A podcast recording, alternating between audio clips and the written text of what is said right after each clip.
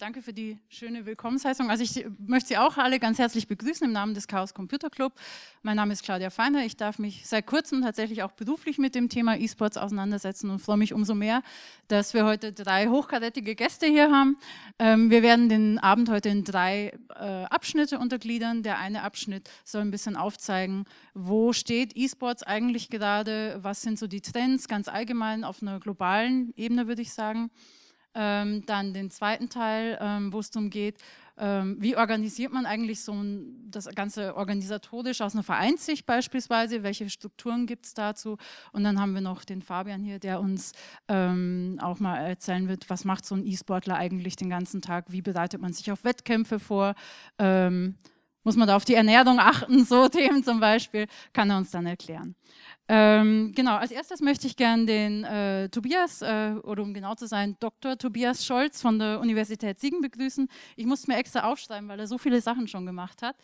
Ähm, äh, er ist dort nicht nur Assistenzprofessor, er ist äh, Mitglied im Akademischen Rat der Universität äh, Siegen, er ist Mitbegründer des kürzlich gegründeten eSports Research Network und Autor des Buches E-Business, E-Sports im Business Management in the World of Competitive Gaming.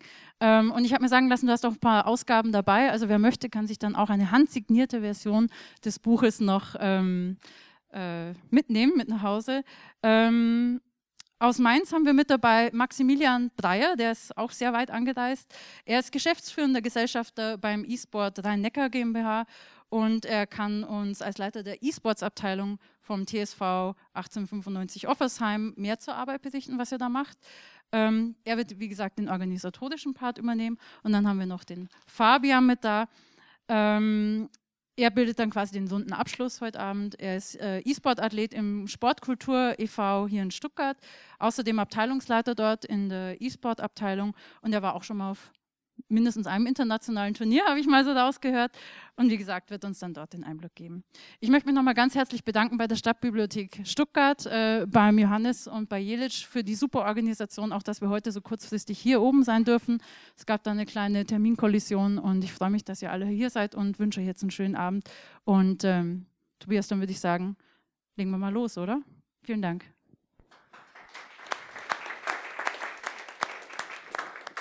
wir uns hier hin?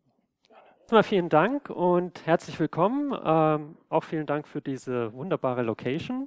Ähm, wie schon gehört, ich bin von der Universität Siegen, deshalb auch ähm, hier unser Universitätsmaskottchen, der Siegen Bisons.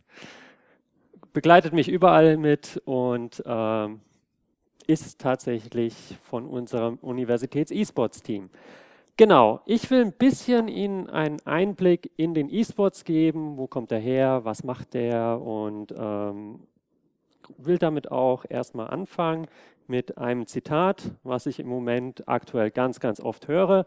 E-Sports is the most gigantic industry that nobody ever heard of. Ähm, also E-Sports ist etwas, was wir alle nicht kennen. Für mich immer schwierig zu hören, weil ich bin im E-Sports jetzt seit 20 Jahren und äh, für mich immer sehr komisch zu hören, dass das etwas Neues ist. Aber tatsächlich in den letzten Jahren hat sich sehr viel getan. Im Hintergrund sehen Sie ein Video von der ESL, äh, müsste ESL Cologne gewesen sein. Ähm, wenn Sie mal ein tolles E-Sports-Event sehen wollen in Deutschland, fahren Sie dorthin. Geniale Stimmung. Äh, ist im Spiel Counter-Strike aber sehr toll und eine tolle Stimmung. Paar Fakten. Ähm, hohe Investitionen. Amazon hat Twitch, Livestreaming-Plattform, für 1,1 Milliarden US-Dollar aufgekauft. Riot Games hat ein ähm, Halbfinalspiel, äh, glaube ich 2018 war das, äh, 15.000 Plätze innerhalb von 10 Minuten ausverkauft. Mir wurde gesagt, für diese Arena, ähm, das wurde nur geschlagen von Lord. Ähm, Finale, circa 4 Millionen äh, Menschen haben es gleichzeitig live gesehen. Hier immer ohne China, weil die Zahlen gehen sehr viel weiter äh, oder sehr viel höher, aber wir können das nicht validieren. Zum Vergleich, ähm, 20 Millionen Menschen haben das NBA Final 2019 gesehen. Also auch da wieder ohne China, aber man kommt langsam in solche Zahlen. Das, was mich interessiert, ist eher dieser Bereich, dass das vor allem über Digitalisierung geht, Globalisierung und Agilität, also diese Schnelligkeit.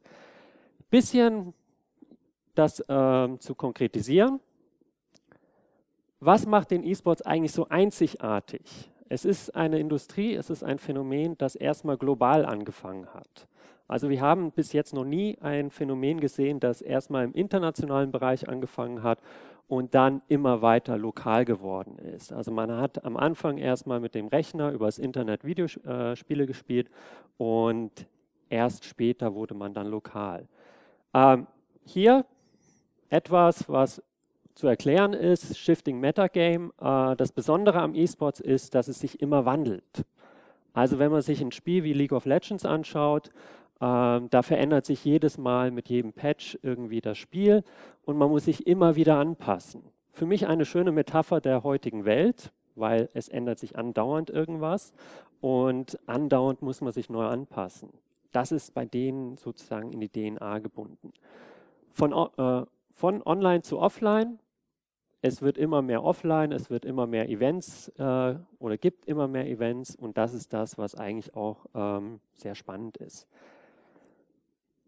Hier Versuch einer Definition ist immer schwer. Ähm, ich habe es mir so hergeleitet, E-Sports ist ein soziokulturelles Phänomen, das durch die Digitalisierung und Globalisierung ermöglicht wurde, aber durch die Gamer gestaltet wird. Dadurch ist der E-Sport ein neuartiges und andersartiges Phänomen. Also das, was oft gesagt wird, ist Technologie, aber eigentlich ist es die Interaktion der Spieler. Also jeder, der ähm, die Spiele gespielt hat, weiß, dass gerade der E-Sports interaktiv ist. Ähm, wichtige Sache deshalb, wo kann man E-Sports eigentlich einordnen?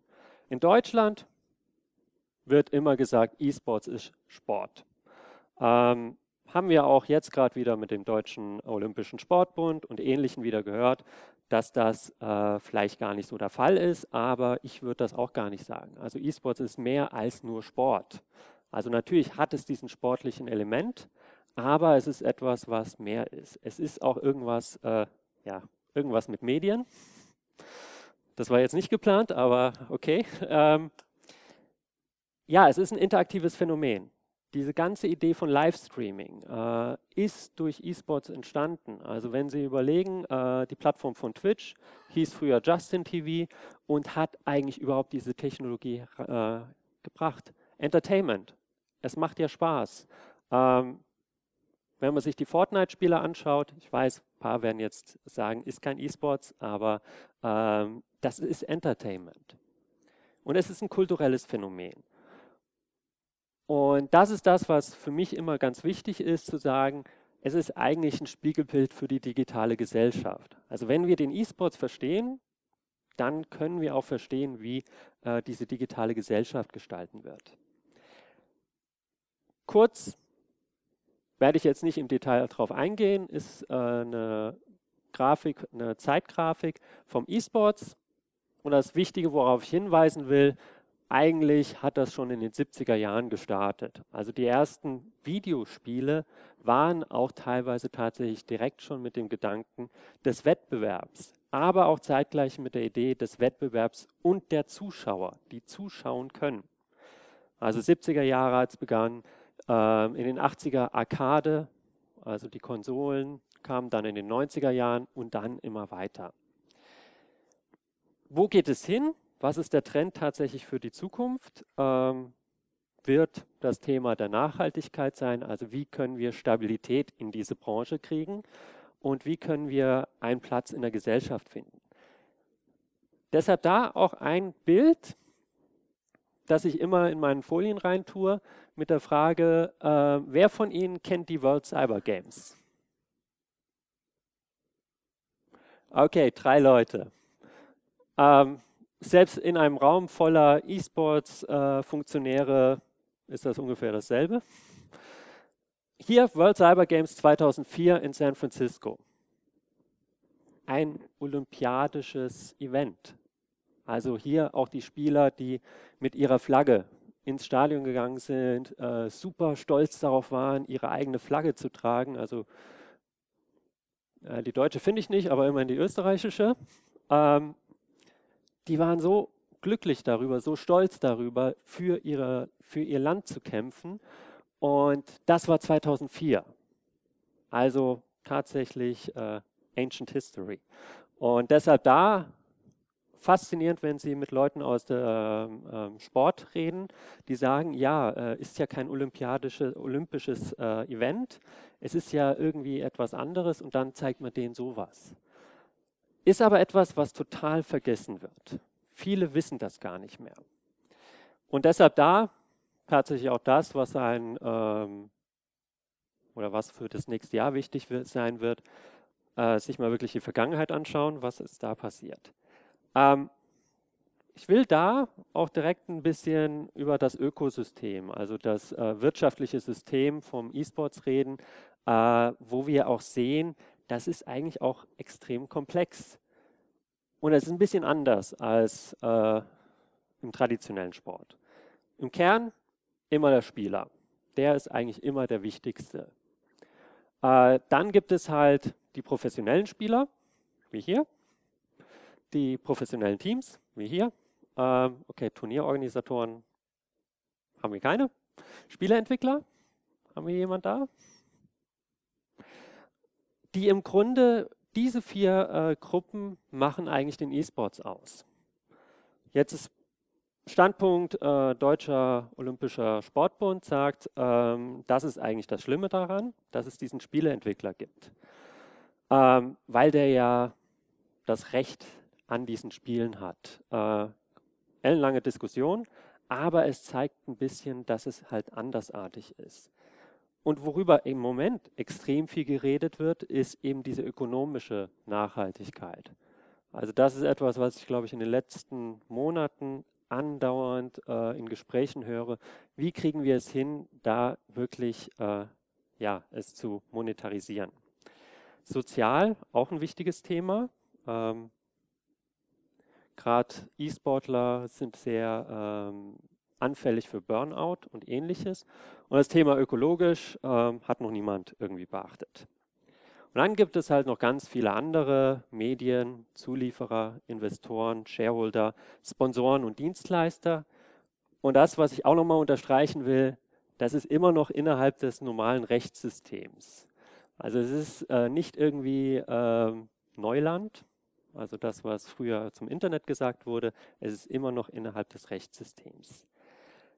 Genau. Ähm, bisschen auf die Idee, das ist ein Thema, was im Moment extrem viel diskutiert wird. Äh, könnte die Blase des E-Sports demnächst platzen? Ähm, Gehe ich gleich nochmal detaillierter drauf. Ähnlich wie hier, Spieler, die mit 20 Jahren ausbrennen. Also das ist ja etwas, was äh, tatsächlich schrecklich ist, das zu hören. Äh, mit 20 Jahren äh, war ich noch nicht so weit, dass ich über Ausbrennen nachgedacht habe. Strom, Riesenproblem, äh, ökologische Dimension, ähm, das ist auch etwas, was wir betrachten müssen. Okay, da aber, um Ihnen ein bisschen mal den Vergleich zu geben, wenn wir über E-Sports reden, reden wir auch immer über den traditionellen Sport. Wir schauen gerne zu FIFA, NFL. Äh, ich habe jetzt hier eine Tennisföderation hinzugetan und vergleichen das dann tatsächlich mit anderen Spielen. Ähm, das, was hier wichtig ist, in der ganzen Diskussion wird immer darüber geredet, E-Sports ist Sport und E-Sports wird als ein Phänomen betrachtet. Ein Kollege aus Frankreich hat mal eine Liste aufgestellt, dass es über 400 Videospiele gibt, die als E-Sports spielbar wären. Also sie hätten 400 Spiele, an denen sie spielen können. Und das heißt auch, dass sie im Grunde erstmal 400 verschiedene Ökosysteme für 400 Spiele hätten. Gleichzeitig auch in jedem der einzelnen Spiele auch unterschiedliche äh, Ökosysteme. Themen wie Regulierung. Äh, Deutschland, eigentlich äh, ein schreckliches Land für den E-Sports, weil wir vom Staat nicht unterstützt werden, weil wir auch gar nicht als ähm, gemeinschaftlich angesehen werden. Geht man dann nach äh, Finnland oder anderen Ländern, ist das total anders. Ähm, das Ansehen. Ich nehme zumindest an, dass Sie positiv dem E-Sports gegenüber gestimmt sind. Wenn ich da mit lokalen Politikern aus meiner Stadt rede, äh, ja, das ist kein Spaß. Und heißt aber im Grunde, dass man sehr viele unterschiedliche Ökosysteme hat. Also nimmt man League of Legends, wenn man das mit Frankreich vergleicht oder mit Deutschland, sind das zwei komplette, äh, komplett verschiedene Systeme. Ähm, ein spannendes Thema, das ich da immer gerne äh, berede, Wachstum. Also es ist eine Szene, die immer weiter wächst. Ähm, es ist aber eine, die tatsächlich immer größer wird, obwohl es grundsätzlich immer Phasen gab, wo es einen Einbruch gegeben hat. Also hier Arkadeblase, wo im Grunde die Arkaden nicht mehr verwendet wurden. Um 2004 sind ein paar der Unternehmen verschwunden, ähm, einfach wegen Wachstum. Äh, CGS-Blase, auch immer Frage, die ich gerne stelle, Championship Gaming Series. Hat die jemand, zumindest eine Person? Ähm, total interessantes Ding. Die haben versucht, ähm, in den Städten, also ein Birmingham-Team, ich glaube, es gab auch ein Berlin-Team, tatsächlich die Teams in Städten anzusiedeln. Also wir sind hier 2008. Und ein, tatsächlich ein Ligensystem aufzubauen.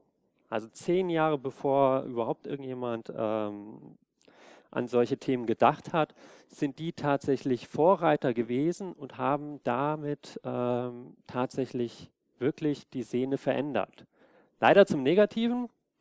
Äh, schlechtes Wirtschaften hat dazu geführt, dass äh, plötzlich diese Liga äh, verschwunden ist und zumindest in den USA tatsächlich katastrophale äh, Konsequenzen hat. Also wenn man sich Counter-Strike anschaut, ähm, eins der bekanntesten Spiele, zehn Jahre lang hat ähm, USA Zeit gebraucht, um dort wieder zu wachsen den Wachstum, den wir jetzt sehen, äh, der wird noch ein bisschen vorangehen. Ich glaube aber, in den nächsten Jahren werden wir nochmal eine Konsolidierung haben. Das ist aber immer nur allgemein. Wir haben jetzt auch verschiedene Einzelspiele, die auch da äh, mit reinkommen, sei es StarCraft, die jetzt langsam verschwinden, sei es Counter-Strike, die ein bisschen wachsen, äh, League of Legends, auch ein wachsendes Spiel. Mein Lieblingsspiel als Thema, äh, Overwatch, hat gut gestartet und wird wahrscheinlich in ein paar Jahren verschwinden. Aber Ihnen das zu zeigen, dass E-Sports sehr viel mehr ist als nur der E-Sports. Ähm, das auch die Idee, dass da auch tatsächlich irgendwo Geld drin ist. Also ich bin kein großer Fan von diesen äh, Bewertungen dieser Teams, äh, Problem ist jedoch aktuell, oder das nicht das Problem, aber E-Sports wächst. Nur die einzelnen Teams, die müssen tatsächlich wirtschaften. Hier äh, Beispiel Echo Fox und Optic Gaming 2018, paar der größten Teams. 2019 nicht mehr da, verschwunden. Und gerade Echo Fox äh, wurde tatsächlich aufgelöst in einem ähm, Gerichtsverfahren. Und hier haben wir die Idee, es wurde mit 53 Millionen bewertet, in dieser Liste mit 150, ja, 150 Millionen. Genau. Ähm, das bisschen zu zeigen, wo wir gerade stehen. Also es wächst, es wächst extrem. Es ist aber trotzdem eine Szene, die sich eigentlich jetzt professionalisieren muss. Also tatsächlich da auch Strukturen schaffen und ähm, das ist auch das, wo tatsächlich auch die ähm, Politik aktiv werden müsste. Genau. Denn das, was wir hier sehen, ist im Grunde das Hauptproblem des E-Sports. Ähm, wir haben hier Akteure aus der Region, die tatsächlich auch äh, viel für die Region machen die aber eigentlich ein bisschen losgekoppelt sind von dem, was in der professionellen Szene passiert. Äh, ich weiß nicht, ob ihr schon mit äh, Fnatic zusammengearbeitet habt oder überhaupt probiert. Kontakt, aber mehr nicht, ähm, dass hier eigentlich so eine Lücke zwischen beiden Welten ist. Ist das gleiche auch bei, bei Föderationen, wo auch die, also es gibt eine International Esports Federation, die, glaube ich, auch aktuell ein, eine Weltmeisterschaft spielen, irgendwo, aber keiner weiß was davon. Tatsächlich auch keiner aus der Szene und wo es alles so ein bisschen losgekoppelt ist. Trotzdem, das ist das, was wichtig ist, Governance notwendig, wie auch immer das gestaltet wird, um Stabilität zu schaffen, aber auch Grassroots-Bewegungen. Ich hatte das Glück, äh, vor ein paar Wochen auf der Dreamhack in Jönköping gewesen zu sein, die tatsächlich auch sagen, okay, äh, wir wollen ja eigentlich, dass die Amateure auch spielen können, dass die auch eine Plattform haben zu spielen, dass sie auch eine Plattform haben, im Wettbewerb mit anderen zu spielen. Das ist aber alles noch etwas, was sich im Moment entwickelt. Ähm, genau. Das ist natürlich das, warum äh, ich hier auch rumstehe.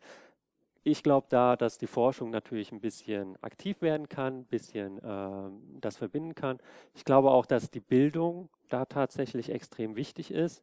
Deshalb freue ich mich auch, hier bei solchen Events zu sein, um ein bisschen was über diese Faszination äh, zu erzählen auch wenn es relativ komplex ist, ist es etwas, was ähm, ja, Teil der Gesellschaft ist, wo man hier aber durch diese Überbrückung eben Nachhaltigkeit schaffen kann. Und das tatsächlich noch so zum als ein konkretes Beispiel. Äh, mein Background ist Personalmanagement. Ich habe auch meine Doktorarbeit im Personalmanagement gemacht. Und das, was mich am E-Sports tatsächlich extrem fasziniert, wie sich diese Arbeitswelt auch verändert hat. Also es hat angefangen mit komplett digital, dezentral, demokratisch, agil. Also eigentlich chaotisch. Dann wurde es mit Aufbau von äh, Gaminghäusern immer zentraler. Dann wurde es mit Aufbau von Strukturen immer hierarchischer.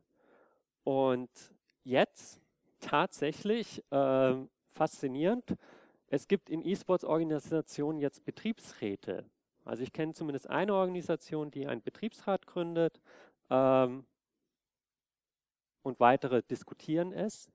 Also ein Phänomen, wo wir eigentlich sehen, dass hier ein stabiles Arbeitsumfeld geschaffen wird, und das, was Sie eigentlich heutzutage kennen, ähm, der umgekehrte Weg. Das, was wir in der Arbeitswelt heute sehen, soll alles flexibler werden, alles agiler werden, am besten jeder irgendwo als Homeoffice arbeiten.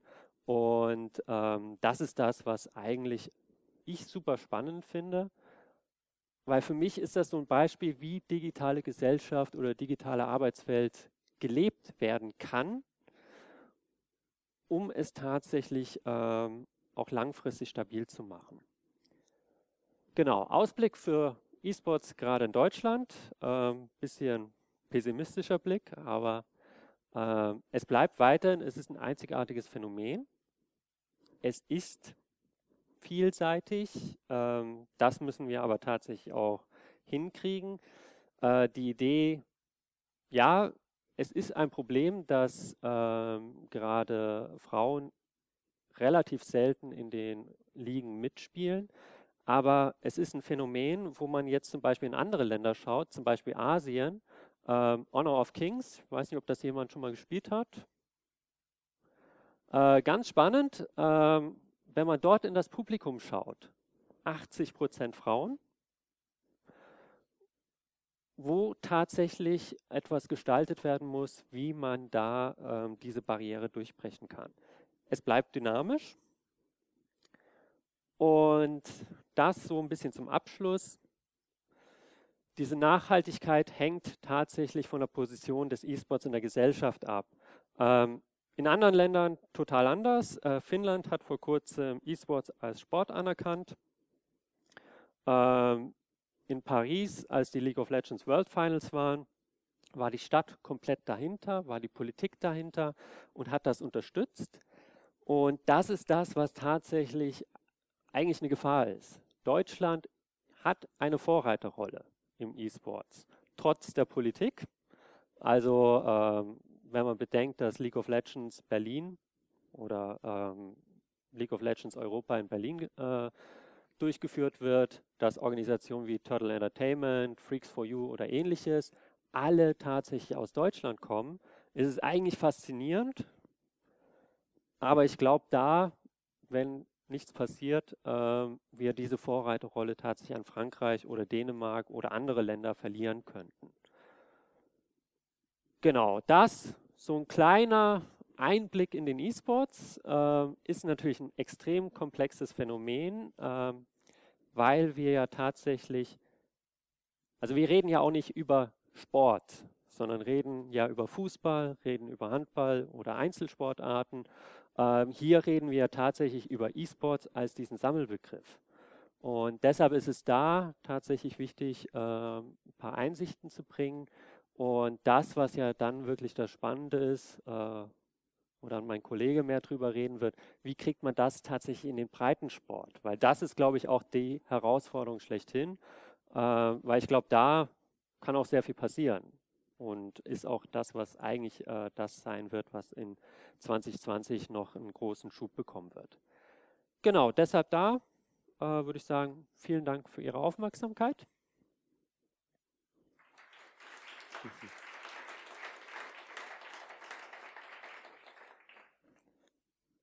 Und ich weiß nicht, ob wir jetzt noch schon fragen oder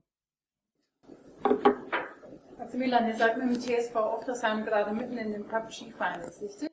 Ja, ist richtig. Aber ihr seid noch in elf anderen Spielen aktiv. Ich habe extra nachgeschaut. Genau. Vielleicht kannst du uns noch ein bisschen erzählen, was macht ihr da alles und wie läuft das alles bei euch ab?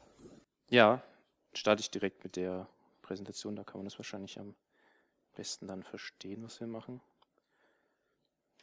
So, ähm, zu uns. Wir sind äh, eine Abteilung in einem klassischen Sportverein. Der Sportverein TSV Oftersheim liegt äh, zwischen Mannheim und Heidelberg, also ein bisschen nördlich von hier.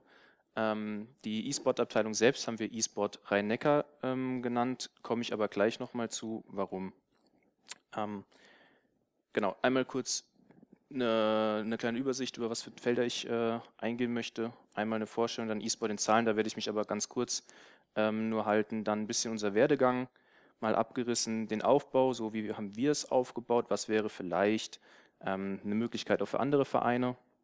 Dann äh, Problematiken, die dabei auftreten, ähm, Tätigkeitsfelder, wo wir unterwegs sind, unsere Angebote für die Mitglieder, unser äh, jetzt neu eröffnetes E-Sport-Leistungszentrum, ähm, Mehrwerte, die man äh, damit schaffen kann und was so in Zukunft noch grob geplant ist.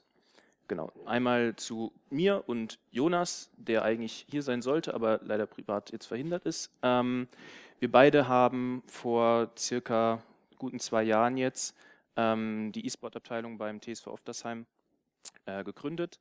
Ähm, ich selbst bin jahrelanger Spieler im Spiel Counter-Strike gewesen und habe dann irgendwann aufgrund der Uni äh, zeitliches Management und sowas mich dazu entschieden, eher so in den organisatorischen Bereich zu gehen und nicht mehr selbst zu spielen.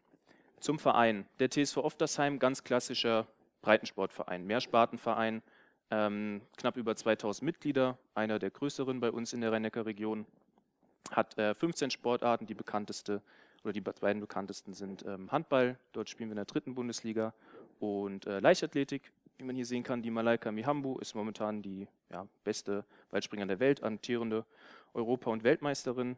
Ähm, und äh, jetzt auch E-Sport-Pionier ähm, im Breitensport tatsächlich. Also wir sind mit dem TSV Oftersheim der äh, erste Amateursportverein damals gewesen, der ähm, aus sich heraus im Prinzip eine E-Sport-Abteilung als eigene ähm, Sparte gegründet hat.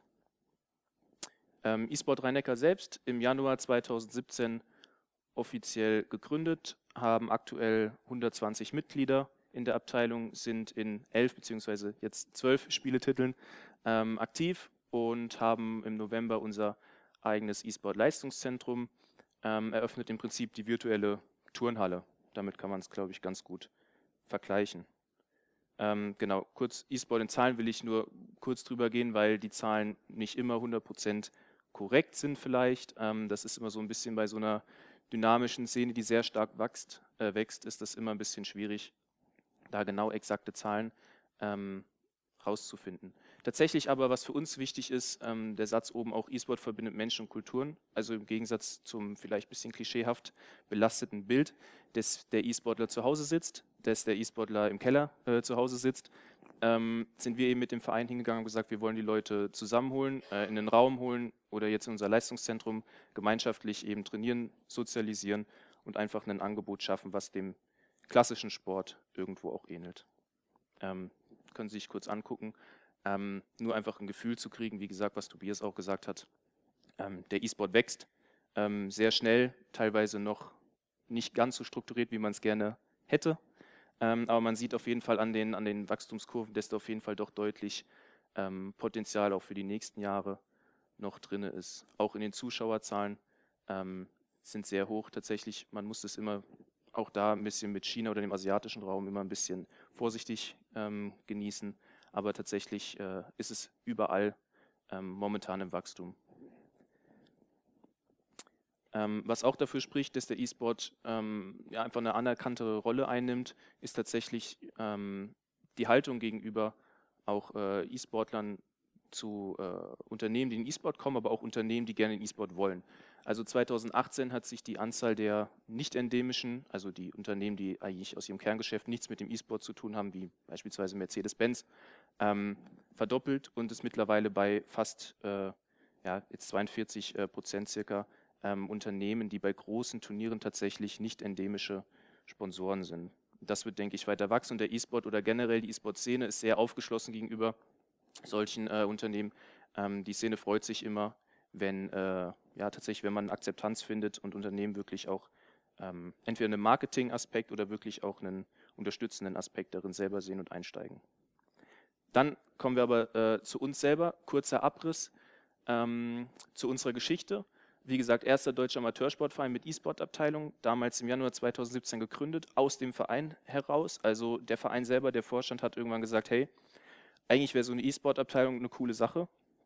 Der Verein ist generell sehr offen und schon seit Jahren der Digitalisierung nicht abgeneigt, sondern eher zugewandt.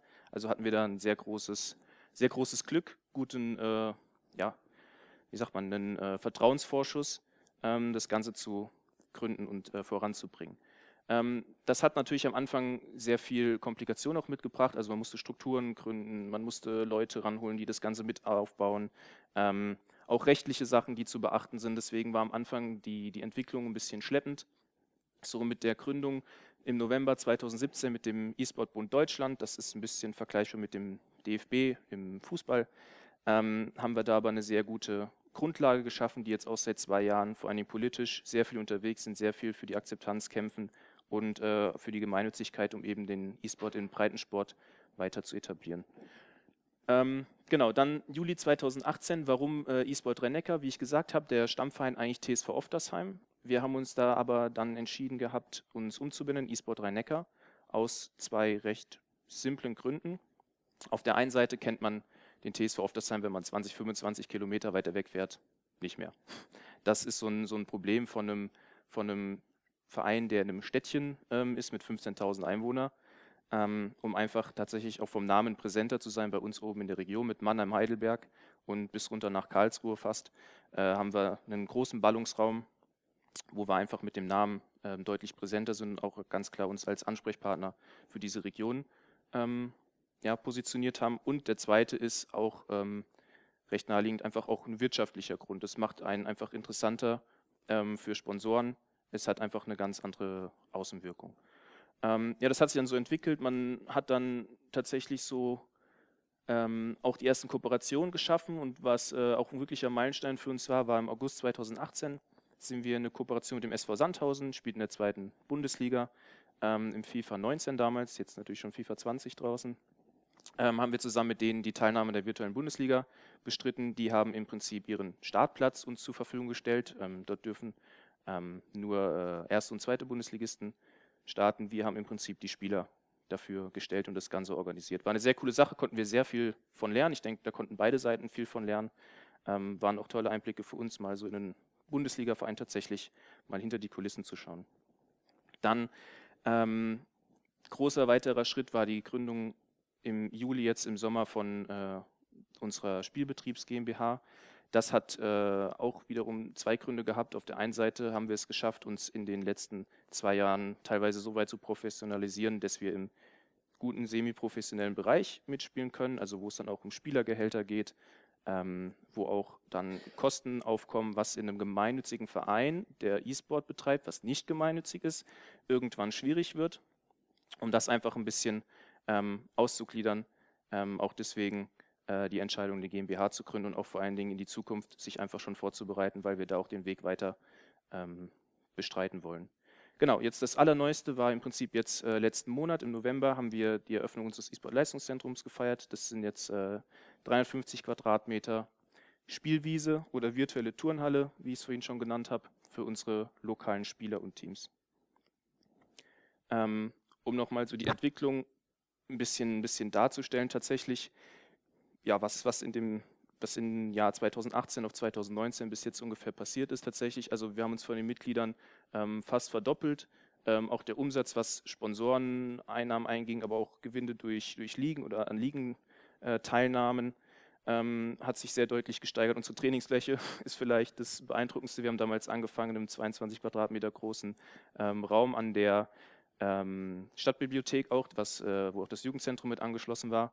Ähm, und wie gesagt, haben es jetzt geschafft, in unsere eigene ähm, ja, in unsere eigene äh, virtuelle Trainingshalle zu kommen. Und natürlich, was man nicht vergessen darf, der E-Sport äh, spielt sich häufig oder größtenteils im digitalen Bereich ab. Das heißt, Social Media ist im Prinzip meine, meine, mein Sprachrohr ähm, in die Community und wieder zurück. Ähm, das heißt, auch da ist es extrem wichtig für Vereine, die sich da engagieren wollen, sich äh, mit, zu äh, mit zu beschäftigen und auch da aktiv zu werden. Ähm, okay, die Folie ist ein bisschen kaputt, dann drücke ich einfach gerade durch. Ähm, genau, zum Aufbau so. Wie, wie haben wir das damals gemacht? Wie ist vielleicht so eine grobe Anleitung für Vereine, wie man sowas überhaupt aufbauen kann? Es ist tatsächlich vorneweg kein Hexenwerk, aber man muss viele Stolpersteine beachten. Ähm, klar, am Anfang steht natürlich die Entscheidung da im Verein, wollen wir E-Sport machen, ja oder nein? Hat, hat der Verein überhaupt Interesse? Ähm, passt mein Verein überhaupt dazu? Ja, habe ich irgendwie die Motivation, tatsächlich was zu machen ähm, und springe nicht nur jetzt auf einen Zug auf, äh, der mir einfach gerade gefällt, weil ich es überall höre. Ähm, wenn man sich hoffentlich dann dafür entscheidet, es zu machen, ähm, ist die zweite wichtige Sache, ich brauche Organisatoren. Ich brauche jemanden, der die Abteilung leitet. Ich brauche Leute, die ähm, einfach generell eine Struktur hinten dran bilden, wie eben in einem klassischen Sportverein oder in einer ganz klassischen Sportabteilung eben auch. Dann die nächste Frage, welche Spiele? Bin ich jetzt ein Fußballverein, liegt natürlich eher so FIFA ähm, irgendwie sehr nahe, der sich das machen will. Wir haben uns damals aber entschieden, wir wollen ganzheitlich in den E-Sport einsteigen. Also von FIFA über League of Legends bis hin zu Counter-Strike. Ähm, alles Mögliche, um eben die komplette ähm, Palette zu bedienen.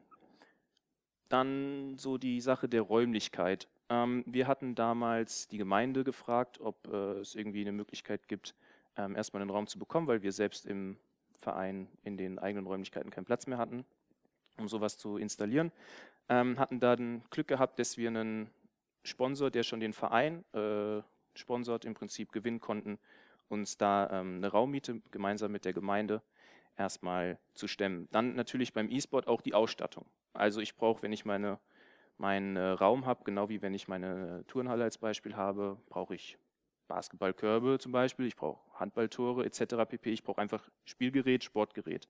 Ähm, auch so eine Sache, wo es für den einen oder anderen Verein natürlich irgendwo ein Hindernis vielleicht ist oder auch eine, eine Investition, die man da tätigen muss. Ich muss gucken, okay, worein möchte ich? Ich habe mich für Spiele entschieden und sage, ich will ganzheitlich wie bei uns in E-Sport.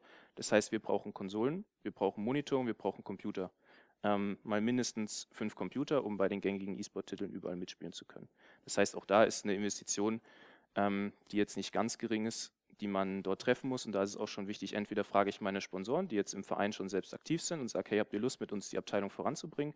Oder ich gucke mich eben ähm, mal um und schaue vielleicht, ob ich lokale Unternehmen äh, überzeugen kann, in die Sache zu investieren. Und dann entscheidend natürlich Spieler und Trainer zu akquirieren. Ähm, dafür brauche ich natürlich aber auch Leute bei mir in der Abteilung, die in den Spielen selbst in der Szene aktiv sind, die in den Foren aktiv sind, die im Prinzip die Spieler rekrutieren können oder ich muss es natürlich, wenn ich als Verein meinen Schwerpunkt lokal habe, irgendwie schaffen, ähm, lokal an die Leute ranzukommen. Sei es über Zeitungsartikel, über Posts in Social Media, ähm, einfach auch Werbung erstmal im Verein selber machen, dass die Mitglieder ähm, mitbekommen, was, was abgeht im Prinzip, dass äh, über Mundpropaganda sich auch ähm, ein bisschen verbreitet am Anfang. Und der Faktor Zeit ist dabei ganz äh, entscheidend und wichtig. Der E-Sport ist sehr, sehr schnelllebig. Ähm, Das heißt, man kann gefühlt 24 Stunden, sieben Tage die Woche sich damit beschäftigen, ähm, was machen, wie gesagt, durch die Digitalisierung. Ähm, wenn bei uns, äh, ich sag mal, der Abend wird es in Amerika, ähm, ist Mittag und so. Das ist tatsächlich einfach durch die Globalisierung ein, ein sehr, ein sehr schnelllebiges ähm, Geschäft, wo man aber auch viel Zeit rein investieren muss. Also wenn ich keine Leute habe, die ähm, Know-how schon mitbringen, ist es sehr schwer und beansprucht sehr viel Zeit, da mich zurechtzufinden. Das hat aber natürlich auch Problematiken, wenn ich sowas aufbauen möchte. Erste Sache ist natürlich die Akzeptanz im Verein selber. Also habe ich einen Verein, der von sich aus sagt, ich möchte das machen. Das ist natürlich ein super Vorteil. Ähm, aber auch die Akzeptanz von außen. Also ähm, es sind viele Stimmen, die sagen, ja, nee, warum muss denn der Verein jetzt E-Sport machen? Ähm, muss das denn sein? Da muss man einfach tatsächlich äh, argumentativ ähm, angehen und sagen, warum man das eben für eine, für eine gute Möglichkeit hält. Dann wahrscheinlich so ein bisschen der, der größte Knackpunkt, der sämtliche Vereine momentan äh, abschreckt, über die Kombination Finanzamt und nicht gemeinnützig. Ähm, sehr schön so ein bisschen äh, so Achtung Rutschgefahr. Äh, ist einfach tatsächlich eine, ja, ich möchte sagen, fast Grauzone in Deutschland momentan. Der E-Sport ist nicht gemeinnützig, das heißt, als gemeinnütziger Verein muss ich sehr aufpassen, was ich mache, was ich mit meinen Geldern mache, was ich mit den Geldern mache, die ich vom E-Sport einnehme oder was passiert, wenn ich als Verein selber Geld in den E-Sport aus meiner eigenen Tasche ähm, reinstecke. Wir haben es am Anfang vor allen Dingen so gelöst, dass wir den E-Sport im Wirtschaftsbetrieb haben laufen lassen, dadurch natürlich die Vorteile der Gemeinnützigkeit nicht haben, hatten, also haben äh, ganz normal die äh, ja, ganz normalen Steuern etc. alles zahlen müssen, ähm, was natürlich so einen Entwicklungsprozess schon, schon sehr bremst. Ähm, klar, die USK-Richtlinie muss ich beachten. Also wenn ich lokal ähm, eine, eine, Spielstätte zur Verfügung stelle, muss ich schauen, dass die Leute äh, ja auch die Altersbeschränkungen ähm, äh, erfüllen. Äh, wir hatten sehr häufig, vor allen Dingen am Anfang, wo man um jedes Mitglied ähm, froh ist und kämpft, ähm, sehr oft den Fall, dass die Leute dann von zu Hause kommen und sagen, naja, aber zu Hause, ich bin 15 Jahre, 16, 14, 15 Jahre, zu Hause darf ich aber die Spiele ab 16 spielen oder ab 18. So, klar, ähm, kennt wahrscheinlich jeder hat wahrscheinlich auch kaum einer früher im Fernsehen ausgeschaltet, wenn irgendein Horrorfilm lief und da stand, diese Sendung ist unter Zuschauer für unter 16 Jahren nicht geeignet oder so. Ähm, ist wahrscheinlich das gleiche zu Hause als Verein. Muss man aber tatsächlich sehr aufpassen ähm, und muss sich da auch wirklich dran halten. Ähm, auch einfach, um, um eine Seriosität auch einfach auszustrahlen. Und man sollte eine klaren, einen klaren Weg haben, den man am Anfang bestreiten will. Also man muss sich am Anfang sehr klar sein, was möchte ich die ersten Monate wirklich erreichen. Es kann sehr schnell passieren, dass man sich im E-Sport verzettelt. Ähm, es gibt viele Spiele, es gibt viel, was man machen kann. Also allein im organisatorischen Bereich. Dann macht man eigene Events, vielleicht macht man eigene Turniere. Da am Anfang vor allen Dingen ganz klar zu sein, das möchte ich erreichen, dahin will ich gehen. Dann funktioniert das auch. Bei uns ist es aufgebaut wie folgt. Wir haben zwei große Standbeine. Das ist einmal der Breitensport und einmal der Profisport, nennen wir es mal, oder in Richtung Profisport. Einmal so für jedermann, tatsächlich äh, man kann kommen, kann zusammen trainieren, kann zusammen äh, ja, einfach Spaß haben. Profisport natürlich mit einem, mit einem Leistungsanspruch. Und was noch sehr klein ist, aber ich nenne es mal so ein bisschen Gesundheitssport, habe ich jetzt genannt, was interessant sein könnte für Senioren oder tatsächlich in der Rehabilitation, ähm, was man in Zukunft sicherlich noch mehr beachten muss. Das heißt, da rede ich gar nicht unbedingt vom E-Sport, aber vom Gaming generell. Also es gibt viele Möglichkeiten, ähm, mit Konsolen, mit Spielen tatsächlich auch im hohen Alter sich fit zu halten oder ähm, die Reha zu ergänzen tatsächlich. Möchte ich kurz auf die Punkte ähm, ein bisschen weiter eingehen. Wie gesagt, der Breitensport ist bei uns tatsächlich, hier sieht man ein Bild von ähm, Smash-Spielern äh, tatsächlich äh, bei uns im E-Sport-Leistungszentrum, die da Training haben. Ähm, da geht es vor allem um Spaß, Gemeinschaft, aber auch um Training und Verantwortung. Also es ist nicht einfach nur hinkommen, ein bisschen doof vor sich hin daddeln, sondern es hat schon, es hat schon einen Zweck. Also es ist schon wirklich ein Trainingsbetrieb, der dort stattfindet, wie im klassischen ähm, Rest des Vereins eben auch. Wichtige Themen da sind aber auch Integration und äh, Inklusion. Da hat der E-Sport, finde ich jedenfalls, eine sehr gute Chance, weil der E-Sport an sich hauptsächlich immer noch online stattfindet. Das heißt eigentlich, ähm, hat man mit so einem lokalen ähm, Standpunkt, so, man kennt die Leute besser. Man, man sagt, okay, jeder kann zu uns kommen. Ähm, es ist egal, was für ein Geschlecht du hast, egal, was für ein Alter. Der E-Sport an sich grenzt erstmal kein aus. Also man hat auch keine großen körperlichen Nachteile. Ähm, nichts. Das ist erstmal ein gutes, ein gutes äh, Grundgerüst, mit was man arbeiten kann. Und dann natürlich so Events, Aktivitäten, ähm, was wir für unsere Mitglieder und mit unseren Mitgliedern eben aufstellen. Äh, Profibereich ist dann da, wo wir hinkommen, auch wegen der, äh, oder warum wir auch die GmbH gegründet haben. Ähm, da sind wir dann in Ligen aktiv, ähm, in den großen Ligen äh, aktiv, in den großen deutschen Ligen momentan noch aktiv, international noch nicht so viel.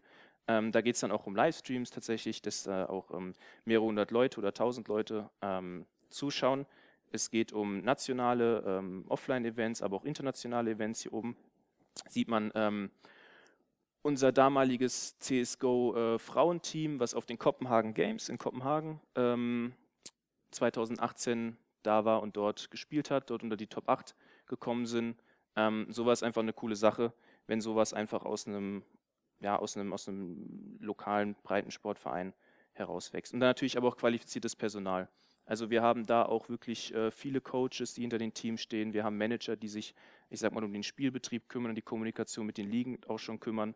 Ähm, wir haben ein, zwei mittlerweile äh, Sportpsychologen, die das Ganze entweder studieren oder abgeschlossen haben und uns da eben auch zur Seite stehen, weil tatsächlich ähm, im E-Sport vor allem Mindset, ähm, mentale Stärke sehr, sehr großer Aspekt ist.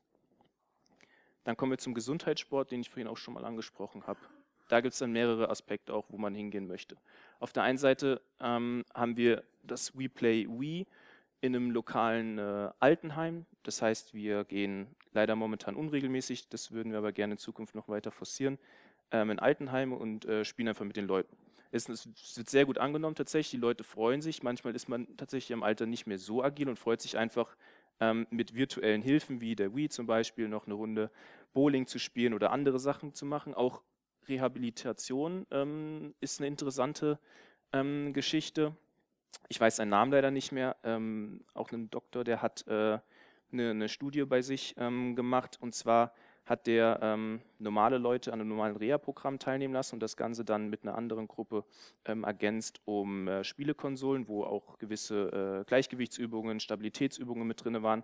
Die Ergebnisse waren, es hat nichts nicht signifikant mehr gebracht oder ging schneller, aber die Leute haben deutlich gesagt, es hat mir Spaß gemacht. Es war nicht dieses, oh, ich muss diese Woche jetzt schon wieder zur Reha, sondern die Leute hatten tatsächlich Spaß, aufgrund dieser spielerischen Elemente ähm, an der Reha teilzunehmen. Das sind auf jeden Fall Sachen, die man, denke ich, in Zukunft vor allem noch ausbauen kann. Dann soziale Kontakte natürlich im Alter. Ähm, wenn man da zusammenkommt und in den, in den, ähm, ja, in den Räumen da ähm, wo die Leute sich treffen, einfach sowas aufbaut. Äh, die Leute unterhalten sich miteinander. Ähm, es entsteht auch so ein richtiger Wettkampfcharakter teilweise. Und das ist einfach schön, wenn natürlich die Leute äh, auch nicht vereinsamen.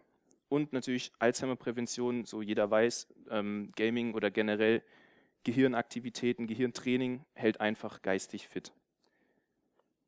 Dann kommen wir nochmal zu den Angeboten, was wir jetzt im Verein tatsächlich ähm, machen. Es ist, sind die regelmäßigen Treffen, wo Trainings drunter fallen, aber auch ähm, ganz normale Treffen, wie, wie ähm, wir haben einmal im Monat so eine Art Aussprache, so eine kleine Mitgliederversammlung einfach. Wir bieten Public Viewing an zu eigenen ähm, E-Sport-Events bei uns. Ähm, wir hatten einen Aufstieg in Counter-Strike zum Beispiel, wo wir Public Viewing angeboten haben, ähm, aber auch zu den ganz großen, zu den äh, LOL äh, World Finals etc. pp. Wir veranstalten eigene Turniere, unterstützen unsere Mitglieder auch tatsächlich bei Ausbildung und Beruf. Wir haben viele IT-Unternehmen oder einige IT-Unternehmen, die uns ähm, unterstützen, die auch tatsächlich interessiert sind, ähm, auch immer wieder Auszubildende aus dem Bereich zu kriegen, weil der normale E-Sportler schon mal einen PC ankriegt. Der hat schon mal generell eine gute Basis, sage ich mal, ein technisches Grundwissen meistens ähm, von der ganzen Sache und hat da schon mal eine, eine, gute, gute Grundvoraussetzung. Aber auch gemeinsame Veranstaltungen, eben immer wieder auch diese Gemeinschaft zu stärken, zu sagen, wir treffen uns zusammen, ähm, eben die Leute äh, einfach zusammenzuholen. Da auch äh, unser Projekt E-Sport Café, einmal im Monat ähm, machen wir mit dem Jugendzentrum in äh, Oftersheim zusammen äh, einen Treff, wo die Leute sich äh, zusammen hinsetzen können. Es werden auf Konsolen gespielt. Ähm, Musik läuft, man kann sich unterhalten, im Prinzip so einen, so einen klassischen Jugendtreff, aber halt mit, mit Gaming-Charakter. Ähm, aber auch auf der anderen Seite Aufklärungsarbeit. Also wir sind sehr viel damit ähm, auch beschäftigt, mit, mit Eltern zu sprechen, die entweder auf uns zukommen oder ähm, wir auch auf die zukommen, einfach versuchen, das Ganze zu erklären. Was, was macht denn mein Kind da? Ähm, was machen wir im Verein? Was, ist uns, was sind unsere Ziele? Ähm, dass wir eben nicht nur da sitzen und vor uns hindaddeln, sondern dass es strukturiert ist, dass man in der Gemeinschaft das Ganze macht und einfach einen Mehrwert hat. Dann natürlich die klassische Pressearbeit, ähm, Vorträge. Wir sind in der Zusammenarbeit mit dem Suchtzentrum in Mannheim, die uns jetzt schon dreimal ähm, besucht haben, ähm, die da in die Richtung natürlich äh, Gaming-Sucht ähm, oder Spielsucht ähm, forschen und uns da auch ein bisschen sensibilisieren, sage ich mal, ähm, dass man auch schnell genug erkennt, okay, wo ist jetzt die Grenze zwischen einem ehrgeizigen Spieler, einem motivierten Spieler und jemand, der wirklich dann spielsüchtig schon ist. Ähm, ist auch immer ganz wichtig, auch uns als, als Verein auch so eine soziale ähm, auch Verantwortung irgendwo zu haben. Dann sind wir natürlich auch Ansprechpartner für Unternehmen und Vereine, vor allen Dingen bei uns aus der Region, aber auch aus ganz Deutschland schreiben uns immer wieder Leute an und sagen, hey, ähm, wie habt ihr das gemacht? Ich würde gern bei uns das auch machen. So und so sind meine Voraussetzungen. Können wir da irgendwie äh, ja, Tipps von euch bekommen? Ähm, und die Zusammenarbeit mit der Hochschule für angewandtes Management, die haben jetzt ich glaube, das ist ein Jahr knapp her, haben die ihren Studiengang, ähm, einen klassischen Sportmanagement-Studiengang mit ähm, E-Sport-Fokus gestartet. Und da sind wir auch ähm, im engen Kontakt und äh, beraten da ein bisschen und gucken, dass zum Beispiel auch oft äh, Inhalte des äh, klassischen E-Sport-Breitensports von uns da immer ein bisschen mit reinkommen. Dann ein paar Bilder auch, dass man auch mal ein bisschen sieht, was, was bei uns äh, so, so los ist. Ähm, wie gesagt, wir machen viele Events einfach. Wir sind, entweder ist es öffentliches Training, so klassischer Tag der offenen Tür, wo wir Leute ähm, zu uns einladen für spezielle Spiele immer. Wir sind viel auf Messen unterwegs. Wir waren jetzt letztes Wochenende, glaube ich, auf der ähm, ITCS, IT und äh, Career and Summit in äh, Frankfurt. Hatten da, sieht man oben rechts, einen, einen eigenen Stand, wo wir immer ähm, auch so eine so E-Sport-Challenge einfach anbieten, wo wir drei Spiele äh, angeboten haben, wo sich die Leute duellieren konnten. Ähm, wir bieten Public Viewing an und eben unser E-Sport-Café, dass man eben auch neben dem klassischen Training den Leuten nochmal einen Mehrwert gibt, ähm, sich zu treffen und äh, gemeinsam Zeit zu verbringen. Dann sind wir aber auf der anderen Seite, haben wir auch unser eigenes oder machen wir kleine Turniere oder unser, unser Flaggschiff, sage ich mal, in der Reihe sind die MLP Legends.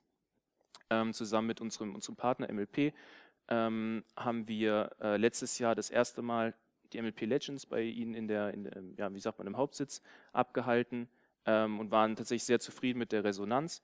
Ähm, es wird Anfang des äh, kommenden Jahres eine zweite Version geben und es tatsächlich so auch um den Breitensport zu fördern, um, um lokale E-Sport-Vereine, um Hochschulgruppen ähm, nochmal ein weiteres Angebot zu geben, um eben rauszukommen aus diesem Profibereich, der ganz oben im Prinzip schwebt, der hochprofessionalisiert ist, wo ganz, ganz viel Geld drin steckt. Das Ganze einfach versuchen runterzubrechen in den Breitensport. Dazu natürlich, wie gesagt, im November die Eröffnung des ELZ, des E-Sport Leistungszentrums. Hier sind zwei Bilder. Wir hatten da ähm, zur Eröffnung knapp über 100 Leute, Lokalpolitik, aber auch aus äh, Berlin. Ähm, Sponsoren, Partner und einfach Interessierte, die sich das ähm, anschauen wollten. Ähm, wir haben unten, sieht man hier oben in dem mittleren Bild im Prinzip so einen offenen Bereich, nennen wir den. Da stehen Spielekonsolen, da sind ähm, Sitzmöglichkeiten, da kann man sich einfach sozialisieren, zusammensetzen. Ähm, wir haben um die Ecke, wenn man sich das denken würde, ähm, noch zwei äh, große Bereiche, wo wir VR, also Virtual Reality auch anbieten. Ähm, wir haben aber auch diese klassischen Trainingsräume, wo unsere lokalen Teams ähm, eben trainieren und das Ganze veranstalten. Wie gesagt, das ELZ auf 350 Quadratmeter, unten im Prinzip die Trainingsarea, nenne ich es mal, die virtuelle Tourenhalle oder dann nicht mehr virtuell, sondern jetzt äh, tatsächlich äh, analog, ähm, direkt vor Ort. Und oben drüber haben wir ähm, den, den glücklichen Fall gehabt, dass äh, dann eine Wohnung mit, ähm, ja, mit dran war, wo wir im Prinzip dann auch Teams die Möglichkeit geben, im Prinzip Trainingslager bei uns machen zu können. Dann, was haben wir natürlich mit dem ganzen E-Sport, was wir betreiben, mit dem ELZ und alles, was wir machen für Mehrwerte für den Verein auch. Ähm, tatsächlich ist ein Mehrwert natürlich ganz klar die, die Bekanntheit, das Image einfach des Vereins. Also durch den E-Sport hatten wir einen Artikel in, in der Sportbild, also in, in ganz normalen, ähm, auch regionalen oder Fachzeitschriften. Wir waren, ähm, hatten Beiträge im Fernsehen. Ähm, wie gesagt, ZDF heute ähm, Journal hatte damals, als wir äh, zur Gründung ganz neu ähm, einen kleinen Beitrag in den Nachrichten gebracht. Ähm, Pro7 Max war beziehungsweise war mit RAN eSports ähm, bei der eSport Leistungszentrum äh, Eröffnung. Ähm, wir hatten bei Big FM einen, einen, kurzen Auftritt. Wir waren im Penny Einkaufsradio.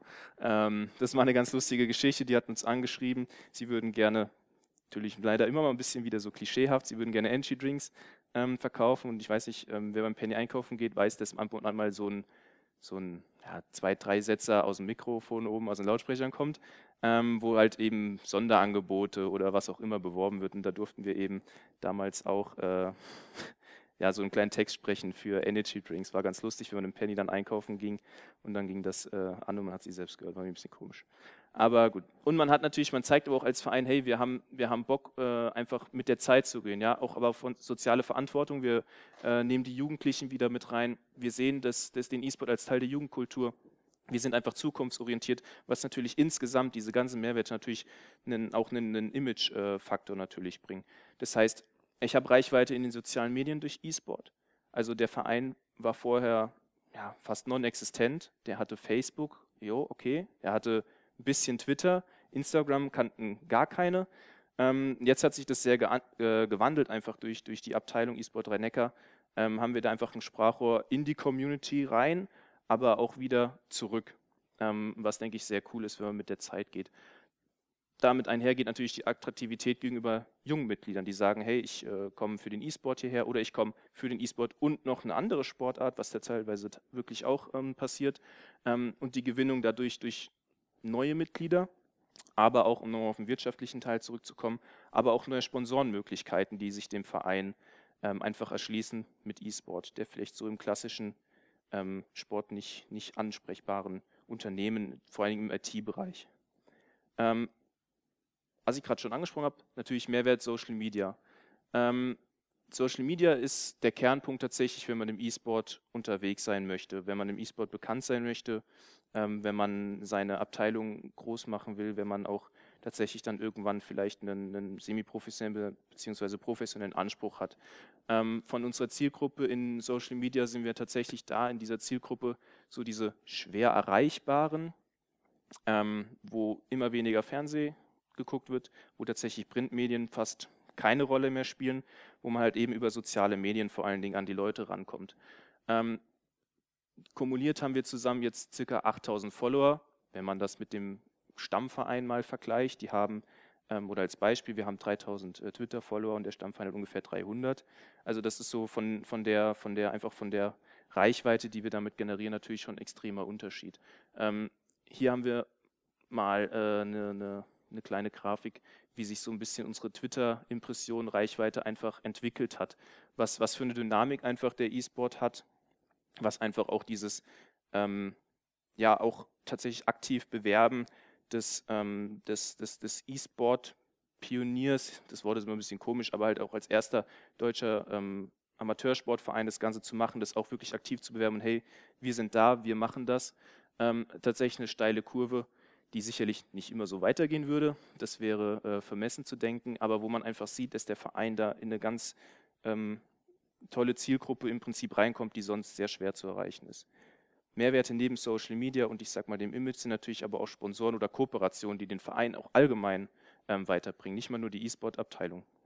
Natürlich, klar, für die E-Sport-Abteilung immer interessant, ähm, Sponsoren zu bekommen. Dadurch, dass E-Sport nicht gemeinnützig ist, kann man auch keine Unterstützung durch durch den Staat oder durch, durch irgendwelche Sportfördertöpfe oder weiß was ich was ähm, bekommen. Das heißt, das muss leider aus, leider, ähm, aus ähm, eigener Kraft alles äh, entstehen. Ähm, da sind wir sehr froh, dass wir zum Beispiel mit dem SV Sandhausen eben eine Kooperation haben mit, oder mit FIFA ähm, im Speziellen, wo wir einfach echt viel gelernt haben ähm, mit der AOK, die in dem Bereich Prävention, aber auch Gesundheit, Lifestyle so ein bisschen mit uns da Sachen entwickelt und einfach den, den, ja, den Spielern oder den lokalen E-Sportlern vor allen Dingen nochmal einen Mehrwert bieten. Und auf der anderen Seite, klar, man braucht die Sponsoren, sonst funktioniert sowas nicht, sonst kann man ähm, kein, kein E-Sport-Leistungszentrum ähm, stemmen. Dann zur letzten Folie, so was ist so die Zukunft, so was haben wir noch geplant?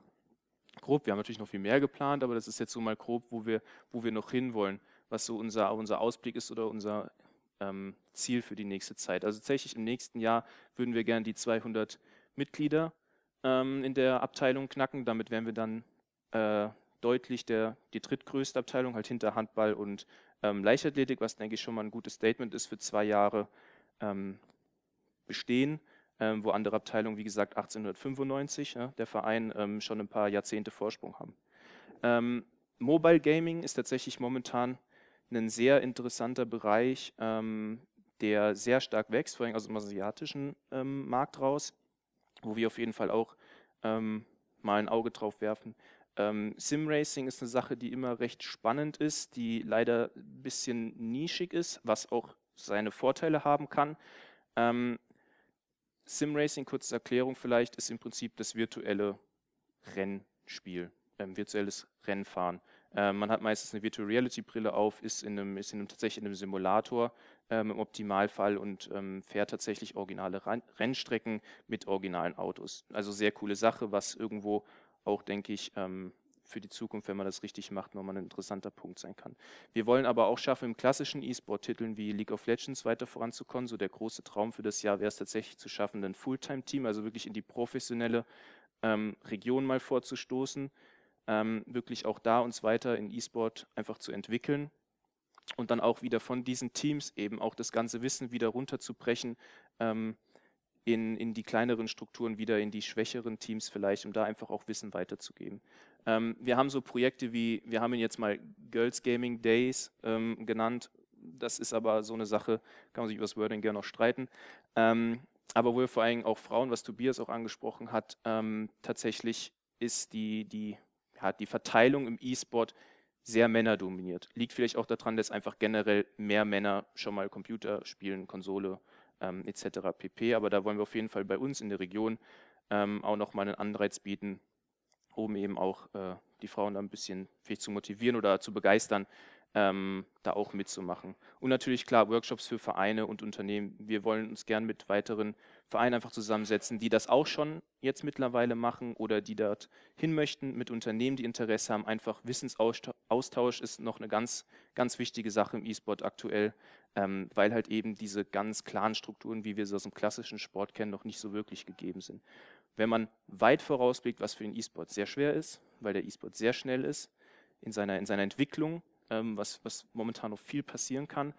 Wir würden gerne mal in der Traumvorstellung so die 400 Mitglieder haben, tatsächlich damit dann ähm, die größte Abteilung bei uns äh, im Verein sein. Wir würden gerne unter die ähm, Top 5 Organisationen in der Dachregion kommen, also das ein bisschen im professionellen Bereich dann nochmal. Haben natürlich den Traum, vielleicht ein zweites E-Sport-Leistungszentrum ähm, aufzumachen. Aktuell, wie gesagt, sind wir in Mannheim, es wäre Heidelberg oder Karlsruhe das ist ein bisschen, ein bisschen sehr südlich vielleicht, aber Heidelberg auf jeden Fall wäre sehr interessant tatsächlich.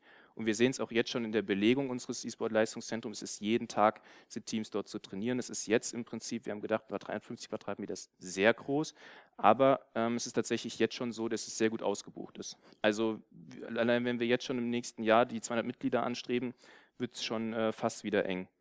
Ähm, das ist tatsächlich Wahnsinn, was die Entwicklung ist und natürlich diese Professionalisierung auf der anderen Seite noch weiter ähm, in, die, in die großen E-Sport-Titel reinzugehen und da dann auch wirklich ähm, neben dem klassischen Breitensport, was wir als Standpunkt haben, auch den professionellen Sport weiter voranzutreiben. Ich hoffe, das hat so einen kleinen Überblick jetzt mal gegeben. Könnte man äh, in Detail viel, viel mehr noch äh, drüber sprechen, aber erstmal so, was wir machen, wo wir hergekommen sind, wie wir das Ganze entwickelt haben und was so unsere Zukunftspläne sind. Danke für die Aufmerksamkeit.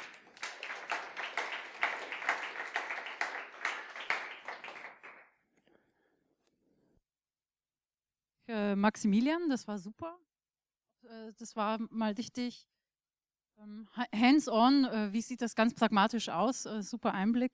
Ähm, Fabian, du hast zu mir im Vorgespräch gesagt, du lebst für den Wettkampf in Computerspielen. Ähm, ich bin gespannt, was das heißt. Erzähl uns einfach noch ein bisschen, was du den ganzen Tag so machst. Okay, also ich bin Fabian Strecker, bin 21 Jahre alt, äh, spiele Videospiele, seitdem ich sechs Jahre alt bin. Also jetzt schon eine ganze Weile und bin an dem Punkt angelangt, irgendwann, wo ich dann halt selber gesagt habe, hey, so nur normal spielen, das wird irgendwann langweilig so.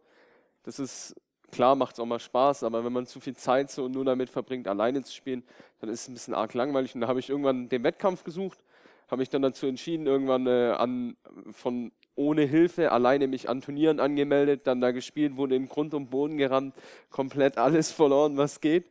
Aber äh, so fängt man überall an. Man kann nicht immer direkt der Beste sein. Ähm, ja, mittlerweile bin ich an dem Punkt, dass ich mich schon äh, unter die Top 200 äh, Call of Duty Spieler in Deutschland einordnen würde, ähm, da ich jetzt schon einige Jahre Erfahrung habe. Ich der Tag bei mir, ich bin, äh, ich würde mich nicht als Profi bezeichnen, eher als Amateurspieler noch. Äh, ich verdiene weder ein Geld damit, ich investiere mehr, als ich äh, rausbekomme. Ich stehe morgens auf, wie jeder andere, gehe ganz normal arbeiten, wie jeder andere, wie jeder andere sollte. Ähm, und nach der Arbeit heißt es dann, okay, nach Hause, was essen, Konsole an und dann mit dem, mit dem Team oder den Freunden trainieren, spielen, Taktiken ausdenken, sich für ein Turnier vorbereiten. Klar ist es dann auch mal so, dass man dann sagt so, ja, okay, heute nicht, heute habe ich mal Zeit für die Freundin oder für Familie. Man kann nicht nur sich so aufs Zocken konzentrieren, dann muss man auch ganz klar die Grenze erkennen, äh, sonst wird es halt eher zu einer Sucht.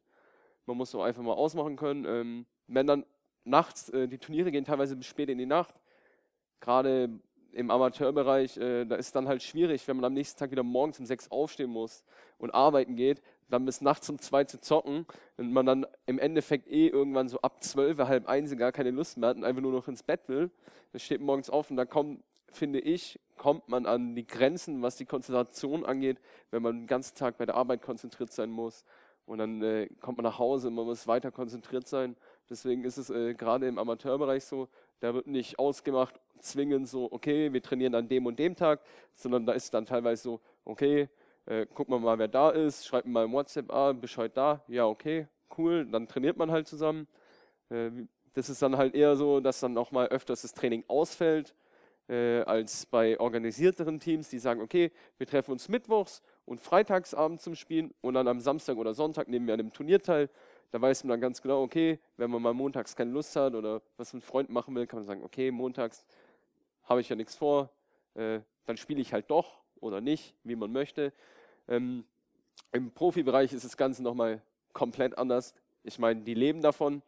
Wenn man, das ist wie denen ihre Arbeit, die stehen morgens auf, äh, so wie ich es kenne äh, und wie man es aus Berichten kennt, die spielen dann vormittags, trainieren, die setzen sich wirklich intensiv in Taktiken auseinander, achten auf ihre Gesundheit, achten, was sie, achten darauf, was sie essen, weil äh, ein gesunder Körper kann mehr Leistung bringen als jemand, der nur Müll frisst, der jeden Tag beim Maggie sitzt, der, der kann nicht die Leistung bringen, was, was jemand bringen kann, der sich auf seine äh, Ernährung konzentriert, der viel Gesundes ist, der an sich einfach ein bisschen Bewegung macht, weil nur weil ich da sitze und klar, die Diskussion E-Sport, ist es Sport, ist natürlich die Frage, ist ja in der Diskussion, ähm, nur zu zocken, würde ich es nicht als Sport anerkennen.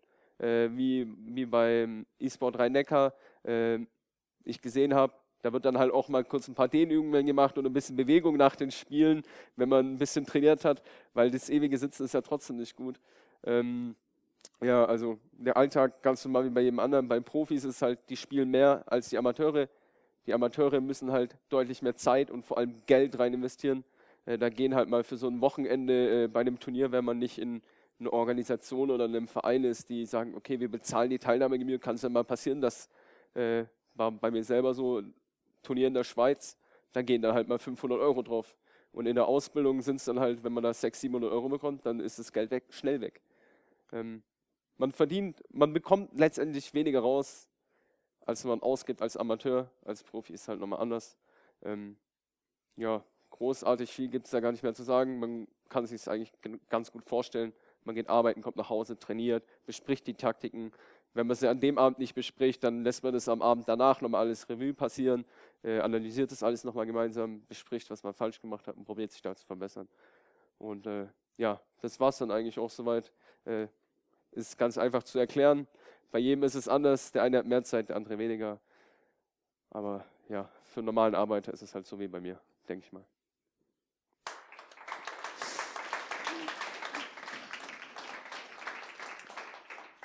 Super, vielen Dank, Fabian.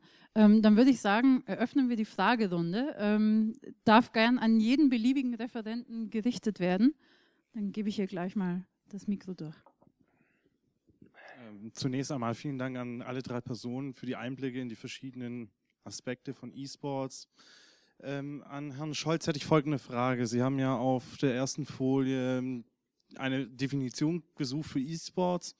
Und Sie haben ja geschrieben, dass äh, das Neuartige oder so wie ich es nur im Kopf habe, das Neuartige oder Einzigartige an E-Sports sei einmal das Digitale und äh, das Globalisierende mit der Komponente der soziokulturellen.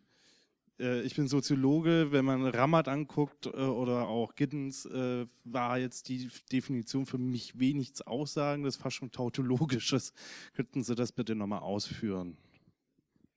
Genau, also geht das? Ja, okay.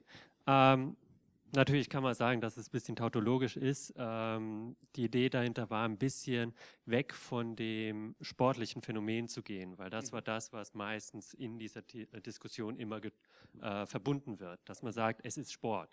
Und das ist es ja nicht. Und ähm, da war die Idee, ein bisschen weg davon zu kommen. Mhm. Und äh, grundsätzlich da die Digitalisierung äh, befähigt ist, die Globalisierung befähigt ist aber es bleibt ja trotzdem ein Phänomen, wie auch äh, hier deutlich wurde, wo es zwischen Menschen ist. Und das war so ein bisschen die Idee, das in den Vordergrund zu stellen. Ähm, klar, ist noch eine Work in Progress, aber die Idee dahinter war wirklich zu sagen, es ist ein soziales Phänomen. Das, was ja auch ein ähm, Sportbund sagt, dass es nicht ist, ist es aber. Und es ist, äh, ich glaube, das kann jeder erzählen, der mal irgendwie äh, im Teamspeak oder ähnliches mit Leuten gezockt hat ähm, da passieren Emotionen. Emotionen, die halt vielleicht nicht greifbar sind äh, in der klassischen Sportwelt, aber in der digitalen Welt, ich meine, mein, ein sehr guter Kumpel von mir, World of Warcraft, 20 Jahre spiele ich mit ihm, habe ihn noch nie in Person kennengelernt, würde aber ihm alles erzählen, was mir in meinem Leben passiert. Und das war so ein bisschen die Idee dahinter. Okay. Dann äh, zu unserem Praktiker hier.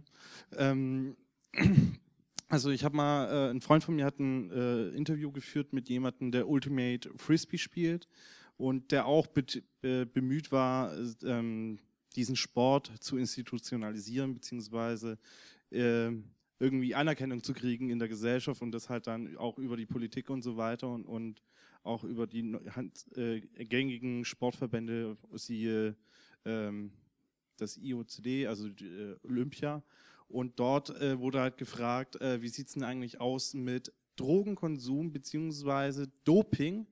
Denn äh, zu dieser Art, also von Ultimate Frisbee, ist, halt, ist es halt so ein typischer Freizeitsport, dass man sich halt am Wochenende trifft und ähm, mit dem Sixpack dann die Frisbee ungefähr schmeißt. Und das zählt ja schon in gewissen Sportarten ja schon unter Doping. Wie sieht's denn mit dem Doping im E-Sports aus? Ja, also auch da muss man natürlich unterscheiden ähm, im Amateurbereich. Das wird wahrscheinlich im Amateurbereich des klassischen Sports auch ähm, immer sehr schwer nachzuvollziehen sein. Tatsächlich ist aber das Doping, so dass das körperliche Doping wirklich im E-Sport meiner Meinung nach nicht so präsent. Ähm, Im Profibereich ähm, arbeitet zum Beispiel die ESL, der wahrscheinlich größte äh, Organisator ähm, für E-Sport-Turniere, mit der NADA und WADA zusammen. Also auch tatsächlich werden tatsächlich Doping-Tests an E-Sportlern auch durchgeführt, um eben leistungsfördernde Mittel ähm, zu erkennen und sowas zu verhindern. Wie sich das im Breitensport tatsächlich widerspiegelt, kann ich nicht sagen. Aus meiner Erfahrung würde ich sagen, dass eigentlich diese klassischen Dopingmittel überhaupt nichts bringen. Also ich brauche kein, kein extremes Muskelwachstum. Ich brauche keine, äh, kein, besser, kein Blutdoping oder sowas. Das heißt, der Punkt fällt weg. Was man im E-Sport vielleicht als Doping bezeichnen könnte, ist das sogenannte Cheaten, ähm, wo man im Prinzip an dem Spiel selbst etwas verändert oder unerlaubte Hilfsmittel benutzt. Das ist dann im Prinzip nicht mehr am, am, am Körper wie der Klassesportler, sondern eher in der Technik, am Spielgerät, würde ich jetzt mal behaupten. Ähm, das sind so eine Mittel, ähm, dass man zum Beispiel in Titeln durch Wände gucken kann, Gegner erkennen kann, was natürlich verboten ist, etc. pp. Also da ist eher eine Problematik, dass man dieses Doping dann auch im virtuellen wirklich hat, im digitalen hat und gar nicht mehr im analogen, dass der Sportler selbst sich dopt, sondern dass man eben mit unerlaubten Hilfsmitteln und Programmen ähm, manchmal versucht, äh, sich Vorteile zu, zu erspielen. Wenn das die Frage beantwortet.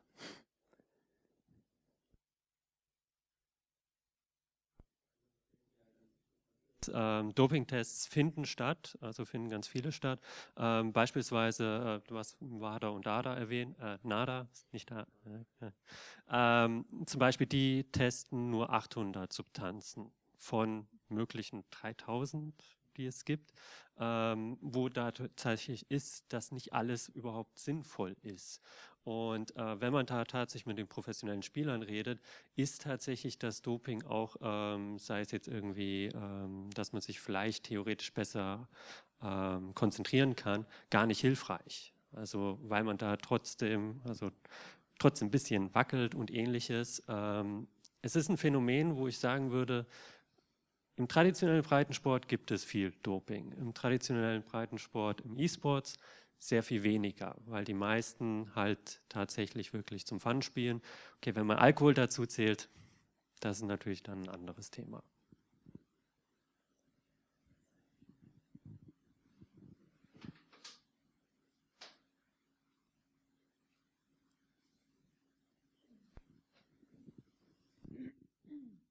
Ja, tatsächlich hätte ich noch äh, sogar ein paar Fragen, die ich mir notiert habe.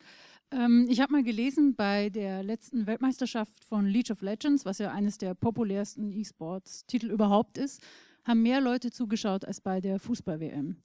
Und dann frage ich mich immer, wie kann das sein und keiner kriegt es mit? Ähm, was sind aus eurer Sicht die Gründe, warum es nicht schon längst viel mehr ein, ein Massenphänomen ist, das wirklich auch, ich sage jetzt mal, auch ältere Altersgruppen über 25 anspricht, ähm, weil ich glaube, bei den U25-Jährigen ist das geil, ist gar keine Frage.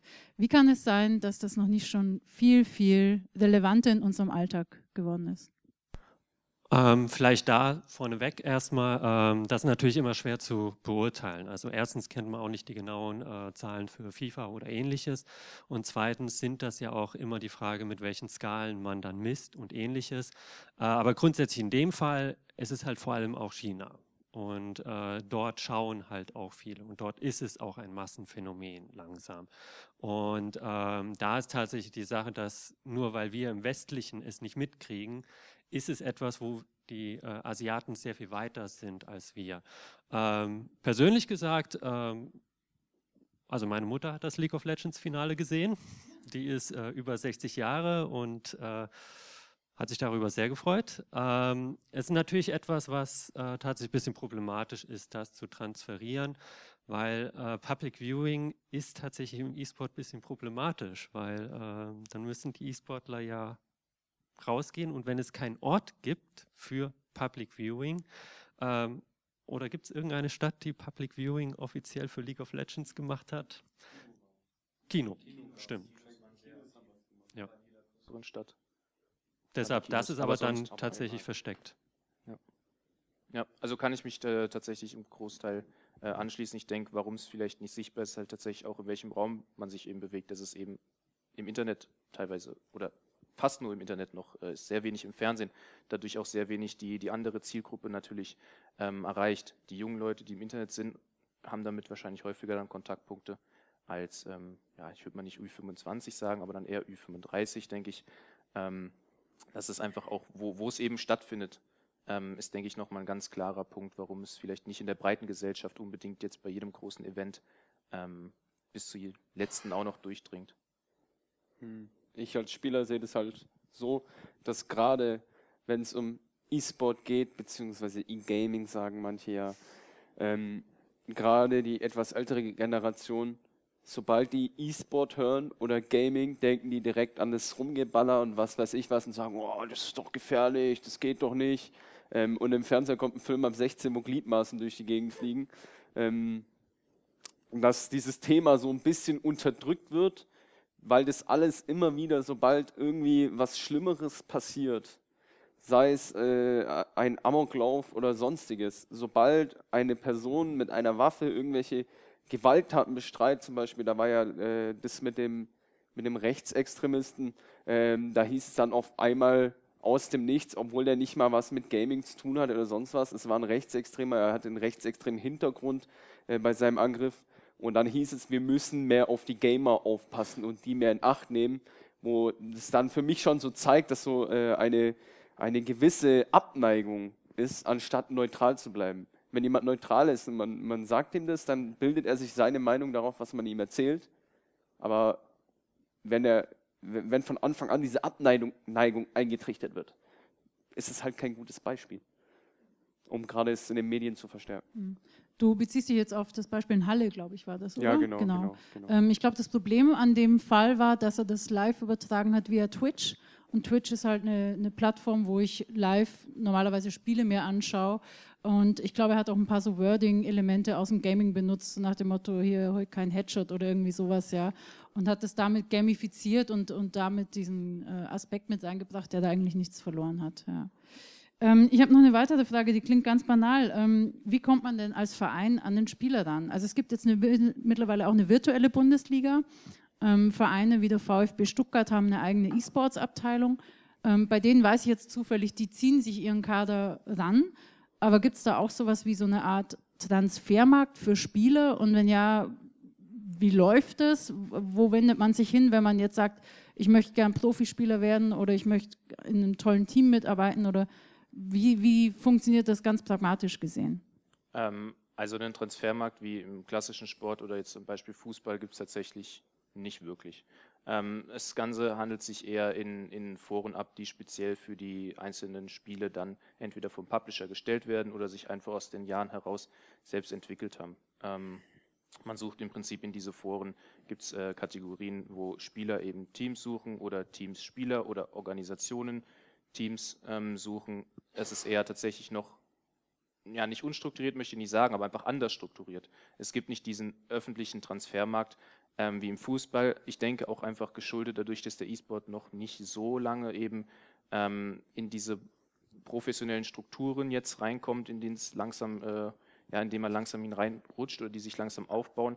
Ähm, der Fußball zum Beispiel einfach viel, viele Jahre, Jahrzehnte äh, Vorsprung äh, an Struktur. Ähm, ich denke, das wird sich mit der Zeit aber auch ähm, anpassen. Also ich glaube, dass in den nächsten Jahren auch so eine Art Transfermarkt tatsächlich ähm, auch im E-Sport integriert wird. Aber momentan ist es wirklich so, dass man in die spielspezifischen Foren ähm, reingeht und dort eben seine Leute sucht, weil die ganzen Leute da auch meistens angemeldet sind. Also ein Forum mit mehreren tausend, hunderttausend äh, teilweise angemeldeten Nutzern. Darüber macht man eben seine Spielerakquise. Und als lokaler Verein, klar, natürlich dann in lokaler Presse oder, oder ähm, mit Mundpropaganda natürlich.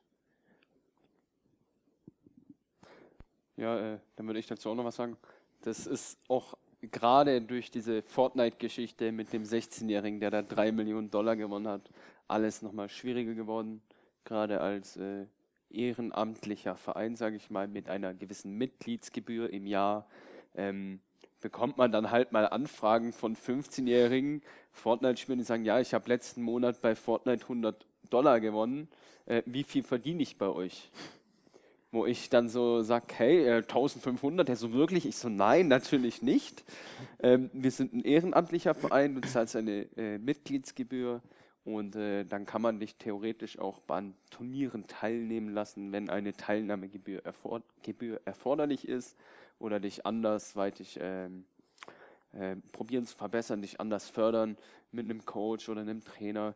Und äh, was halt bei FIFA ist, äh, man spielt diese Weekend League, sprich man muss sich dafür qualifizieren, äh, genug spielen, dann hat man 30 Matches an einem Wochenende, die man spielen soll.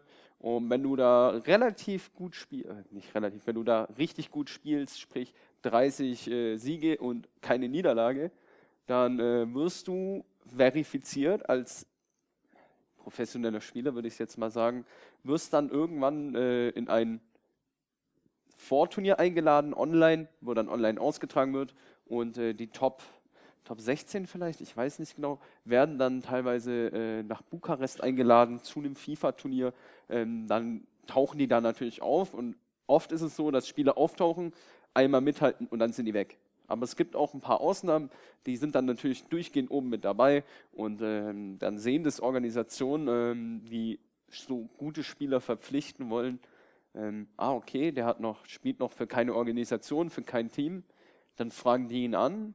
Die haben dann meist auch schon ein Management und äh, Transfermarkt nicht direkt, aber man, man sieht es ein bisschen, wer eine Organisation hat oder ein Team und wer nicht. Das sieht man halt im Bereich der Turniere, die online oder vor Ort ausgetragen werden. Frage. Ähm, was würde sich aus eurer Sicht verbessern oder vielleicht auch verschlechtern, wenn E-Sports nun offiziell als Sport anerkannt wird? Äh, Großes Thema. Du kannst jetzt eine halbe Stunde doch mal ausholen. Äh, ja, ich könnte da tatsächlich Tage wahrscheinlich drüber reden. Ähm, ich bin da aber auch einer, der wahrscheinlich äh, klare Kante dagegen ist weil für mich ist halt E-Sport E-Sports und ähm, wenn wir das als traditionellen Sport organisieren, dann heißt es auch traditionelle Governance-Strukturen aus dem Sport für ein digitales Phänomen, das keine Grenzen kennt, keine Ländergrenzen kennt ähm, und dem Sinne eigentlich ähm, ja, also ganz konkret gesagt, ähm, das würde ja heißen, dass wir dann so agieren müssten wie die FIFA. FIFA ist jetzt immer das schöne Beispiel. Wenn ich das als Beispiel bei meinen Studenten äh, erwähne, dann sagen die immer, ah ja, das ist ein Beispiel für organisiertes Verbrechen.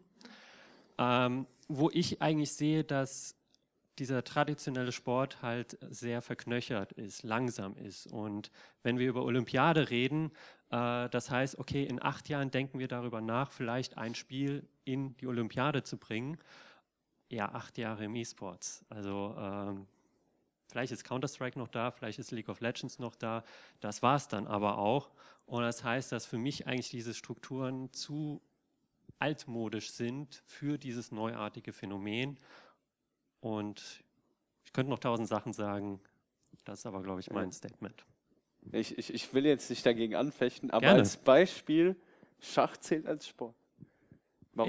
Ich, ich meine, mir Ja. ist es ja im Grunde egal, Mhm, ähm, mhm. ob das ein Sport ist oder nicht. Ähm, ich bin eher der Meinung, äh, wenn Schach Sport ist, dann können wir auch E-Sport als ein E-Sports-Phänomen nehmen und äh, das gesetzliche Umfeld oder gesetzliche Regelung ins Gesetz ja auch reinschreiben. Also Gemeinnützigkeit, darum dreht es sich im Endeffekt. Also, Ja, du- wollte auch noch was sagen. Ähm, was halt schon ein großes Kompromiss wäre, ähm, das Hauptthema, wie immer alle sagen, die bösen Ballerspiele, wenn, das, wenn man das vielleicht eindämmen würde, dass man am Anfang sagt, okay, die Sportspiele und Simulationen vielleicht und nicht direkt olympisch, sondern einfach, dass eine größere Förder Förderung da wird. Das wäre viel praktischer. Es ist so schwer, irgendwie Hilfe zu bekommen, an Equipment ranzukommen. Es ist, wir, wir hatten bei uns im Vereinsheim jetzt, äh, wo, ich, wo ich beigetreten bin, hatten wir da äh, gar nichts. Ich habe mein eigenes Setup mitgebracht, damit Leute dort spielen können. Mittlerweile haben wir äh, vier Bildschirme und vier PS4 und das innerhalb von ja, eineinhalb, zwei Jahren. Äh, und das ist ja im Vergleich zu eSport Rhein-Neckar nichts. Wir waren halt, die waren zur richtigen Zeit am richtigen Ort und wenn eine gewisse Förderung da wäre, dann würde es vielleicht irgendwann so, so wie beim Fußball, so äh, regionale Ligen geben, so Matchtour, ähm, Matchtermine würde ich jetzt sagen. Muss ja nicht unbedingt Counter-Strike sein. Äh, League of Legends oder FIFA, dass man da dann regelmäßig einfach regelmäßige Spieltage hat. Aber dazu muss es ja kein Sport sein. Ja, aber dann wäre es einfach. Da hätte man nämlich noch äh, gewisse andere Unterstützungen möglicherweise dann auf einmal. Möglicherweise. Also tatsächlich, äh, das Thema Gemeinnützigkeit, was du im letzten Satz gesagt hast, ist, denke ich, das ganz Entscheidende. Ähm, es steht, ich bin äh, jetzt kein Experte, ich kenne den Auszug nicht wortwörtlich, aber es steht so drin, äh, Sport ist gemeinnützig und Schach, glaube ich, als, als Ergänzung. Ähm, wenn man reinschreiben würde, und Schach und E-Sport als Beispiel, wäre halt extrem dieser ganzen Bewegung, sage ich mal, in den, im Breitensport, den ganzen Vereinen extrem geholfen, weil die eben mit der Gemeinnützigkeit, mit dem Finanzamt, ähm, wie gesagt, ich habe es vorhin gesagt, Grauzone, ähm, man muss sich sehr, sehr, sehr, sehr äh, darum kümmern, dass das Finanzamt da nicht auf die Füße tritt, ähm, obwohl der E-Sport ähnliche strukturelle Richtungen einschickt wie der klassische Sport und auch vom klassischen Sport vielleicht am besten Hilfe haben könnte, auch aus den Töpfen etc. pp., weil es einfach ähnlich ist. Ob Sport ist oder so, ist dann jedem im Endeffekt selbst überlassen, aber die Gemeinnützigkeit ist tatsächlich der Haken, ähm, wo alles fällt und steht. Ähm, wie gesagt, bei uns ähm, hätten wir keine Sponsoren, hätten wir es nie geschafft, weil es keine offizielle, äh, offizielle Förderung gibt. Ähm, das ist einfach ein großes Problem, dass viele Breitensportvereine gerne in E-Sport würden, gerne was machen wollen würden, aber einfach sich unsicher sind, ähm, ob sie ihre Gemeinnützigkeit verlieren und auch äh, natürlich dieses von Null aufbauen, ähm, ohne die klassische Sportförderung, die die Vereine kennen, ähm, einfach eine ganz andere Welt ist, in die man sich einfach dann reinbegeben muss. Das ist, denke ich, die Problematik. Also wenn wir gemeinnützig werden, ähm, ist es mir dann auch egal, ob wir Sport sind oder nicht, weil dann hat sich auch ähm, ganz viel steuerlich, auch ganz viel mit Visa-Problemen etc. Ähm, einfach äh, in Luft aufgelöst. Super, danke.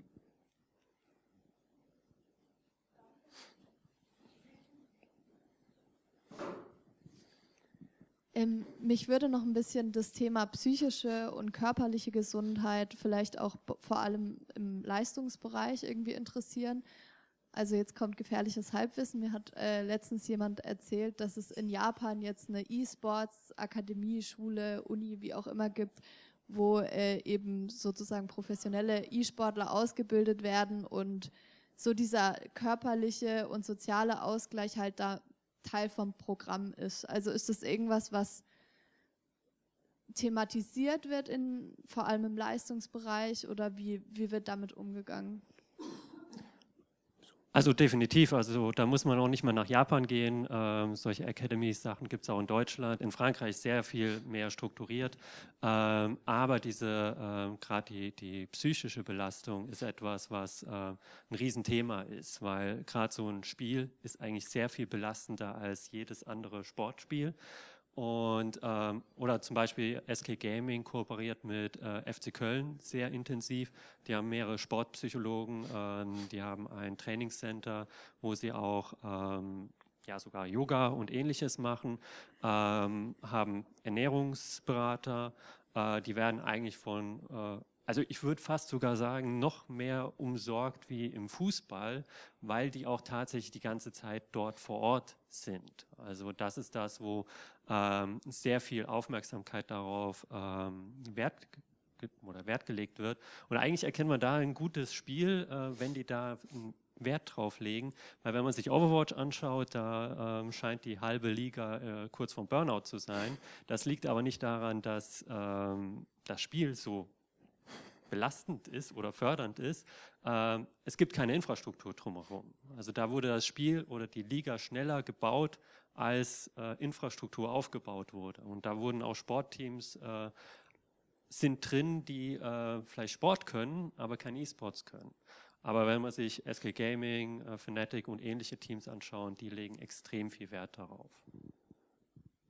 Also vielleicht aus Breitensportsicht nochmal, ähm, ist es natürlich immer ein bisschen noch eine andere Sache, aber auch wir legen bei uns auch schon Wert drauf tatsächlich, ähm, dass wenn unsere Leute trainieren, dass man äh, nicht einfach vier Stunden am Stück ähm, voll durchhaut, äh, sondern einfach wirklich dann äh, mal nach jedem Spiel einfach Pause macht. Ähm, wie gesagt, ich habe es vorhin gesagt, zwei zwei Psychologen oder jedenfalls ähm, Sportpsychologen, die in, im Studium sind und einer, der es abgeschlossen hat, die uns auch immer unterstützen, weil tatsächlich dieses, dieses Thema Mindset halt auch für einen diese psychische Belastung ähm, extrem hoch ist in den Spielen die teilweise eine halbe Stunde bis Stunde ähm, durchaus auch mal gehen können, LOL oder Counter-Strike etc., ähm, bist du eigentlich dann komplett die ganze Zeit unter Strom.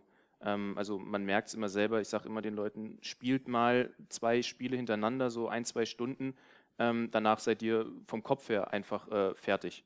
So, der Kopf sagt einfach, äh, ja, Konzentration ist nicht mehr. Und da ist es halt wichtig, im Profibereich ist es natürlich klar, da ist das Geld vorhanden, da wird dann ein Sportpsychologe, Ernährungsberater, äh, weiß was ich was, da wird komplett umsorgt, wie in den klassischen anderen ähm, Profibereichen auch.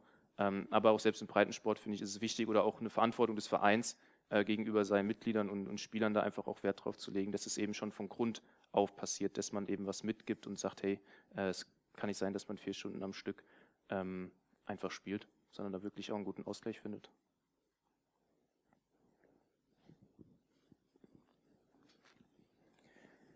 Ich wollte noch mal ganz kurz nachhaken dazu. Ähm, also ist das vielleicht auch was, wo sich der E-Sport, also Schach nehme ich jetzt raus, aber ähm, mit anderen Sportarten eben sehr unterscheidet, dass man, also wenn für mich ist Sport sowas, äh, so eine Art der Verkörperung. Also ich ver verkörpere dieses Spiel ähm, oder diesen Wettkampf, den ich irgendwie antrete und bin sozusagen nicht nur geistig da, sondern bin auch körperlich da. Beim E-Sport bin ich fast nur geistig da eigentlich, weil ich muss ja eigentlich nicht viel machen, außer klicken und gucken. Also ja, es ist feinmotorisch. Also es ist, ich vergleiche es mir ganz gern zum Beispiel ähm, mit Bogenschießen als Beispiel anerkannter Sport. Ähm, der Bewegungsradius im Bogenschießen ist auch relativ gering, wenn man es mit Fußball oder Handball vergleicht. Ähm, ist aber halt auch eine sehr feinmotorische Sportart, die man im E-Sport eben auch hat. Man hat im E-Sport diese klassische, ich sag's mal, die, die, die Mausbewegung irgendwo im Feinmotorikbereich und hier drüben eine Multitasking äh, im Prinzip Aufgabe. ähm, wo im Bogenschießen man im Prinzip ja auch nur, ist auch anstrengend, also man darf es nicht unterschätzen, ähm, nur im Prinzip seinen Bogen spannt, was natürlich jetzt auch nicht diesen Bewegungsumfang wie ein Fußball hat. Deswegen bin ich da immer ein bisschen vorsichtig. Aber stimmt, dass der mentale Aspekt tatsächlich gegenüber den anderen Sportarten oder die, die mentale Anstrengung tatsächlich deutlich höher ist. Also ich würde da auch nicht nur sagen, es ist nur ein bisschen klicken in dem Ja. Sinne. Ähm, einfach mal bei YouTube StarCraft APM reinklicken ja. und ähm, es ist vielleicht keine Verkörperung. Das Ja. ist definitiv der Fall. Es ist aber dafür eine, eine noch größere Vergeisti Geistigung, wenn es das Wort überhaupt gibt. Äh, aber von der Idee her, gerade äh, StarCraft ist für mich immer ein tolles Beispiel, wo man im Grunde, also wenn man da wirklich das Point of View von den Spielern sieht, da versteht man eigentlich gar nichts, was der macht, weil der klickt über diese ganze Map herum 300 bis 400 Klicks per Minute und ähm, das ist nur faszinierend anzuschauen. Also da ähm, ist es schon irgendwo ein Sport, weil es ist nur ein anderer Sport. Also es ist, ja, Bogenschießen ist eigentlich ein schönes Beispiel, wo es sehr viel geistiger ja vorgeht. Danke.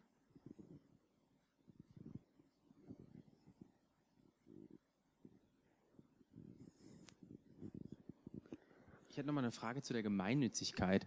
Und zwar, ähm, jetzt hatten wir ja einige, ich sag mal, Probleme äh, diskutiert, die, die damit einhergehen. Zum Beispiel das eine jetzt Finanzamt, das ist das ganze Steuerthema. Jetzt sagtest du irgendwas mit Visa. Wie ist denn das innerhalb vom Verein? Äh, ihr seid ja da auch mit dem gemeinnützigen Verein eigentlich verschmolzen, habt aber, ich sag mal, rechtlich so einen zweiten Arm. Ähm, könnt ihr da, ich sag mal, an dem Sommerfest, was vielleicht über Sponsoren irgendwie gemacht, was nicht über Sponsoren gemacht wird, sondern über andere Gelder äh, teilnehmen? Wie sieht es denn aus, wenn es Vereinssitzungen gibt und so weiter? Ähm, und gibt es da vielleicht auch, ich sag mal, ähm, Neider oder sonst etwas, ähm, dass das alltägliche Leben euch da vielleicht dann auch schwer gemacht wird? Ähm, also auf die Gemeinnützigkeit nochmal einzugehen. Ähm, wir haben das im Wirtschaftsbetrieb laufen gehabt, also außerhalb dieses klassischen gemeinnützigen Konstruktes. Ähm, was so ein Sommerfest oder sowas angeht, die Mitglieder der E-Sport-Abteilung ist, ist im Prinzip ein ganz normales Mitglied des, des TSV Oftersheim. Also man wird Vereinsmitglied in erster Linie. Der TSV Oftersheim bietet dann im Prinzip nur den E-Sport an. Ähm, und jetzt haben wir es halt durch die GmbH so gelöst, dass die GmbH im Prinzip der mm, ja, Veranstalter dieses, dieses äh, Produktes ist und der TSV Oftersheim das eben nur für seine Mitglieder anbietet. Diese ganze Gemeinnützigkeit, ich bin auch Gott sei Dank kein Experte da drin, da haben wir dann bei, bei uns auch äh, jemanden, der sich da mit Steuern und allem zusammensetzt, dem wahrscheinlich immer der Kopf glüht. Aber ähm, es ist wirklich so, dass man da sehr aufpassen muss tatsächlich. Wie gesagt, im Wirtschaftsbetrieb haben wir es laufen lassen, geht aber natürlich auch nur bis zum gewissen Grad, weil irgendwann ähm, auch ja, die, die Umsätze und die Summen natürlich irgendwann eine Rolle spielen. Ähm, es ist sehr schwierig. Wie gesagt, ich will da auch keine falschen Aussagen jetzt äh, zu tätigen im Detail, weil das tatsächlich was ist, was ein Steuerberater wirklich ähm, als Fachmann äh, bearbeiten muss und ich mich nicht als Steuerfachmann äh, tatsächlich da in dem Bereich sehe. Also sorry, kann ich dir nicht 100 Prozent ähm, sagen, wie das im Detail ist. Es ist auf jeden Fall bei uns im Finanzamt geklärt, dass es okay ist, ähm, wie wir es gemacht haben. Ähm, aber es ist eine sehr, es ist eine sehr, sehr tricky ähm, Angelegenheit. Ähm, bei uns, bei der Sportkultur Stuttgart im Verein ist es so, dass äh, unser Ziel nicht ist, irgendwie an möglichst vielen Turnieren teilzunehmen. Wir bieten die Möglichkeit, dass wir sagen, hey, wir unterstützen dich da, aber unser größeres Ziel ist, die Kinder, die Tag für Tag äh, das klassische Kellerkind, wo vorm PC hockt, rauszukriegen in ein soziales Umfeld, die, die Jugend zu fördern, mehr soziale Kontakte. Wenn wir bei uns im Vereinsheim sind, wir sind offiziell sind wir neun Mitglieder und sind seit fast zwei Jahren da, also wirklich ja gar nichts. Aber wiederum, es kommen immer wieder Leute, ähm, die kommen mal, dann kommen sie mal nicht. Maximal dreimal, viermal dürfen sie kommen, ansonsten dann müssen wir sagen, hey, bitte entscheide dich. Ähm, und äh, wir kümmern, probieren uns darum zu kümmern, dass, dass es haben auch schon Mütter angerufen, die ihr gesagt haben, hey, äh, ich mein, äh, würde meinen Sohn gern zum Zocken abgeben für zwei Stunden in der Woche, unter der Woche äh, nachmittags, wo wir gesagt haben, ähm, ist zwar eine tolle Idee, aber das funktioniert nicht, weil wir alle äh, im Arbeitsleben tätig sind oder in der Ausbildung oder studieren. Ähm, also die, durch, die, durch diese Förderung, wenn, wenn wir jetzt nicht diesen Grund hätten, diese Förderung der Jugend oder was, was gemeinnützig ist halt, dass gerade so diese sozialen und psychischen Probleme nicht so entstehen, weil wenn wir spielen, passiert es oft, dass wir, wenn wir sagen, okay, wir spielen, treffen uns jetzt fünf Stunden, dass wir von diesen fünf Stunden eineinhalb Stunden spielen und den Rest irgendwas anderes machen, ein bisschen quatschen, labern, irgendwelche Videos gucken und einfach gemeinsam Spaß haben und eine gute Zeit haben. Das heißt ja nicht nur, dass man äh, dann gezwungen ist zu zocken. Und ich glaube, dass es in, in den meisten Vereinen so ist, dass gerade wenn man, das ist wie wenn man sich vornimmt, okay, heute mache ich dies und das und man schafft ja trotzdem nicht alles.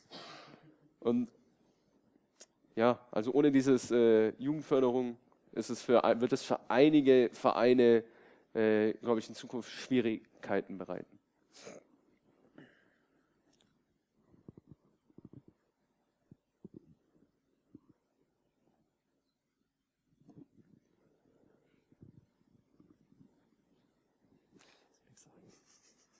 So, hi. Und zwar habe ich auch noch eine Frage. Und zwar habt ihr eine Liste von Vereinen, die sich mit E-Sports beschäftigen? Weil wenn ich jetzt auf die Suche nach sowas gehen würde, ähm, wie würde ich da vorgehen? Ähm, ich empfehle auf die Seite vom ESBD zu gehen, E-Sport Bund Deutschland. Da sind zum Beispiel alle Vereine und ähm, E-Sport-Vereine, also klassische Sportvereine und E-Sport-Vereine ähm, aufgelistet, die dort teilnehmen. Es wird wahrscheinlich eine, noch einige mehr geben, aber es ist tatsächlich eine, eine sehr überschaubare Anzahl, wie gesagt, dadurch, dass es eben eine sehr schwierige Situation ist mit der Gemeinnützigkeit, dass die Vereine da sehr verhalten sind. Es ist großes Interesse da, aber es ist halt immer die Gefahr äh, oder es ist sehr viel Aufwand, das umzusetzen. Aber wie gesagt, ESPD, Seite eSport.Deutschland, ähm, da gibt es eine, eine Kategorie mit Mitgliedern und äh, Breitensport zum Beispiel. Da sind dann sämtliche Vereine ähm, aufgelistet, die E-Sport machen und im E-Sport-Bund auch aktiv sind. Da kann man sich auf jeden Fall informieren. Danke. Äh, eine Frage noch, und zwar äh, gesundheitliche Frage. Also da wollte ich anknüpfen an das Psychologische.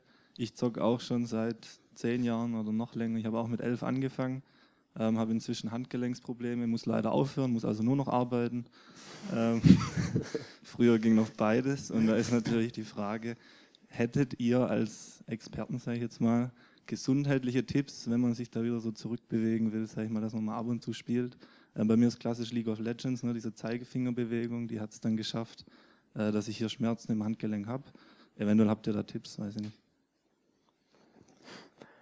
Also,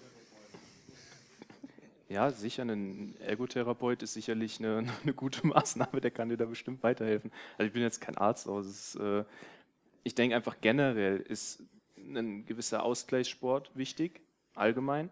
Ähm, wenn du jetzt Probleme im Handgelenk hast, will ich dir lieber jetzt keine Tipps geben, nachher äh, wird schlimmer, ähm, da werde ich dafür verantwortlich gemacht.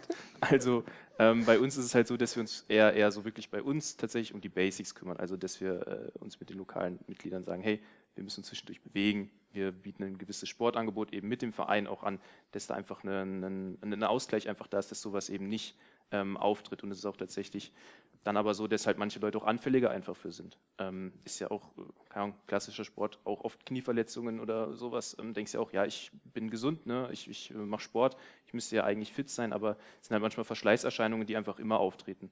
Ähm, das kann eben beim Zocken dann natürlich eher die, die typischen äh, Sehenscheidenentzündungen oder was auch immer ähm, sein.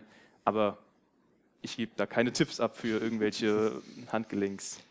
Sachen. Ja, also ich würde auch keine Tipps geben wollen. Ähm, ich weiß aber, dass zum Beispiel die Deutsche Sporthochschule mhm. in Köln viel in die Richtung forscht und die haben halt tatsächlich auch herausgefunden, dass ähm, von einem professionellen Spieler die Handgelenke sehen aus wie von einem 40-Jährigen und dabei sind die 25 Jahre alt. Ähm, das ist halt so wie beim Fußball, dass das die typische ja. Knieverletzung oder ähnliches. Ähm, was man da machen kann, gute Frage. Ähm, aber da könnte vielleicht die Deutsche Sporthochschule schon was in die Richtung geforscht haben. Ich weiß, dass sie was machen. Die äh, holen auch Spieler äh, nach Köln und schauen, was passiert mit denen, schauen, äh, wie die unter Stress funktionieren und ähnliches. Also da passiert schon was. Ähm, ja, nur keine Ahnung, was in dem speziellen Fall. Also weiter in Pause vom Zocken. Ne? kann bestimmt nicht schaden.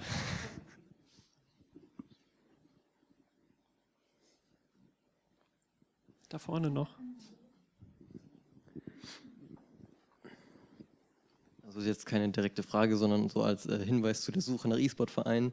Ähm, es hilft, ähm, nach, einfach nach E-Sport und nach der Stadt zu suchen. Ich habe es gerade nochmal gecheckt. Also ich komme jetzt aus der Uniliga und bei uns haben sich jetzt in der letzten Zeit ein paar Vereine gegründet und findet man eigentlich alle, wenn man nach der Stadt und E-Sport sucht. Also als Beispiel, ja. München hat jetzt was gemacht. Ähm, wir, wo jetzt hier die Reihe voll sitzt, ähm, aus Stuttgart. Ähm, Frankfurt ähm, hatten bei euch vorhin, äh, glaube ich, auch auf der Messe gesehen im Bild im ja, Hintergrund. Messe, ja. Ähm, ja. einiges, was da entsteht ja, momentan. Ist ein guter Tipp.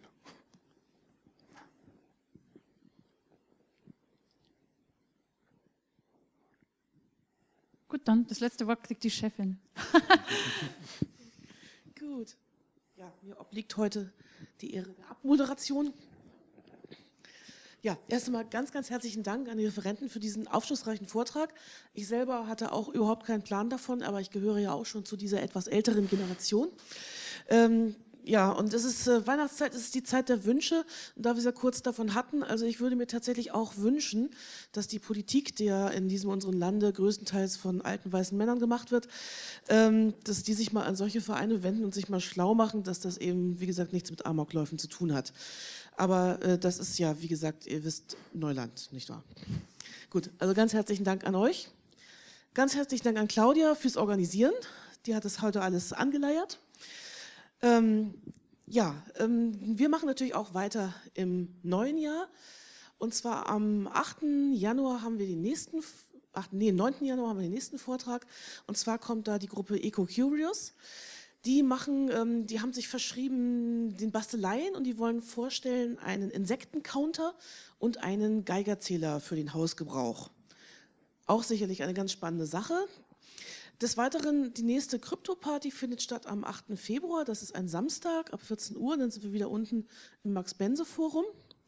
Wenn Sie unsere Arbeit unterstützen wollen, haben wir hinten links unsere Spendenbox noch stehen.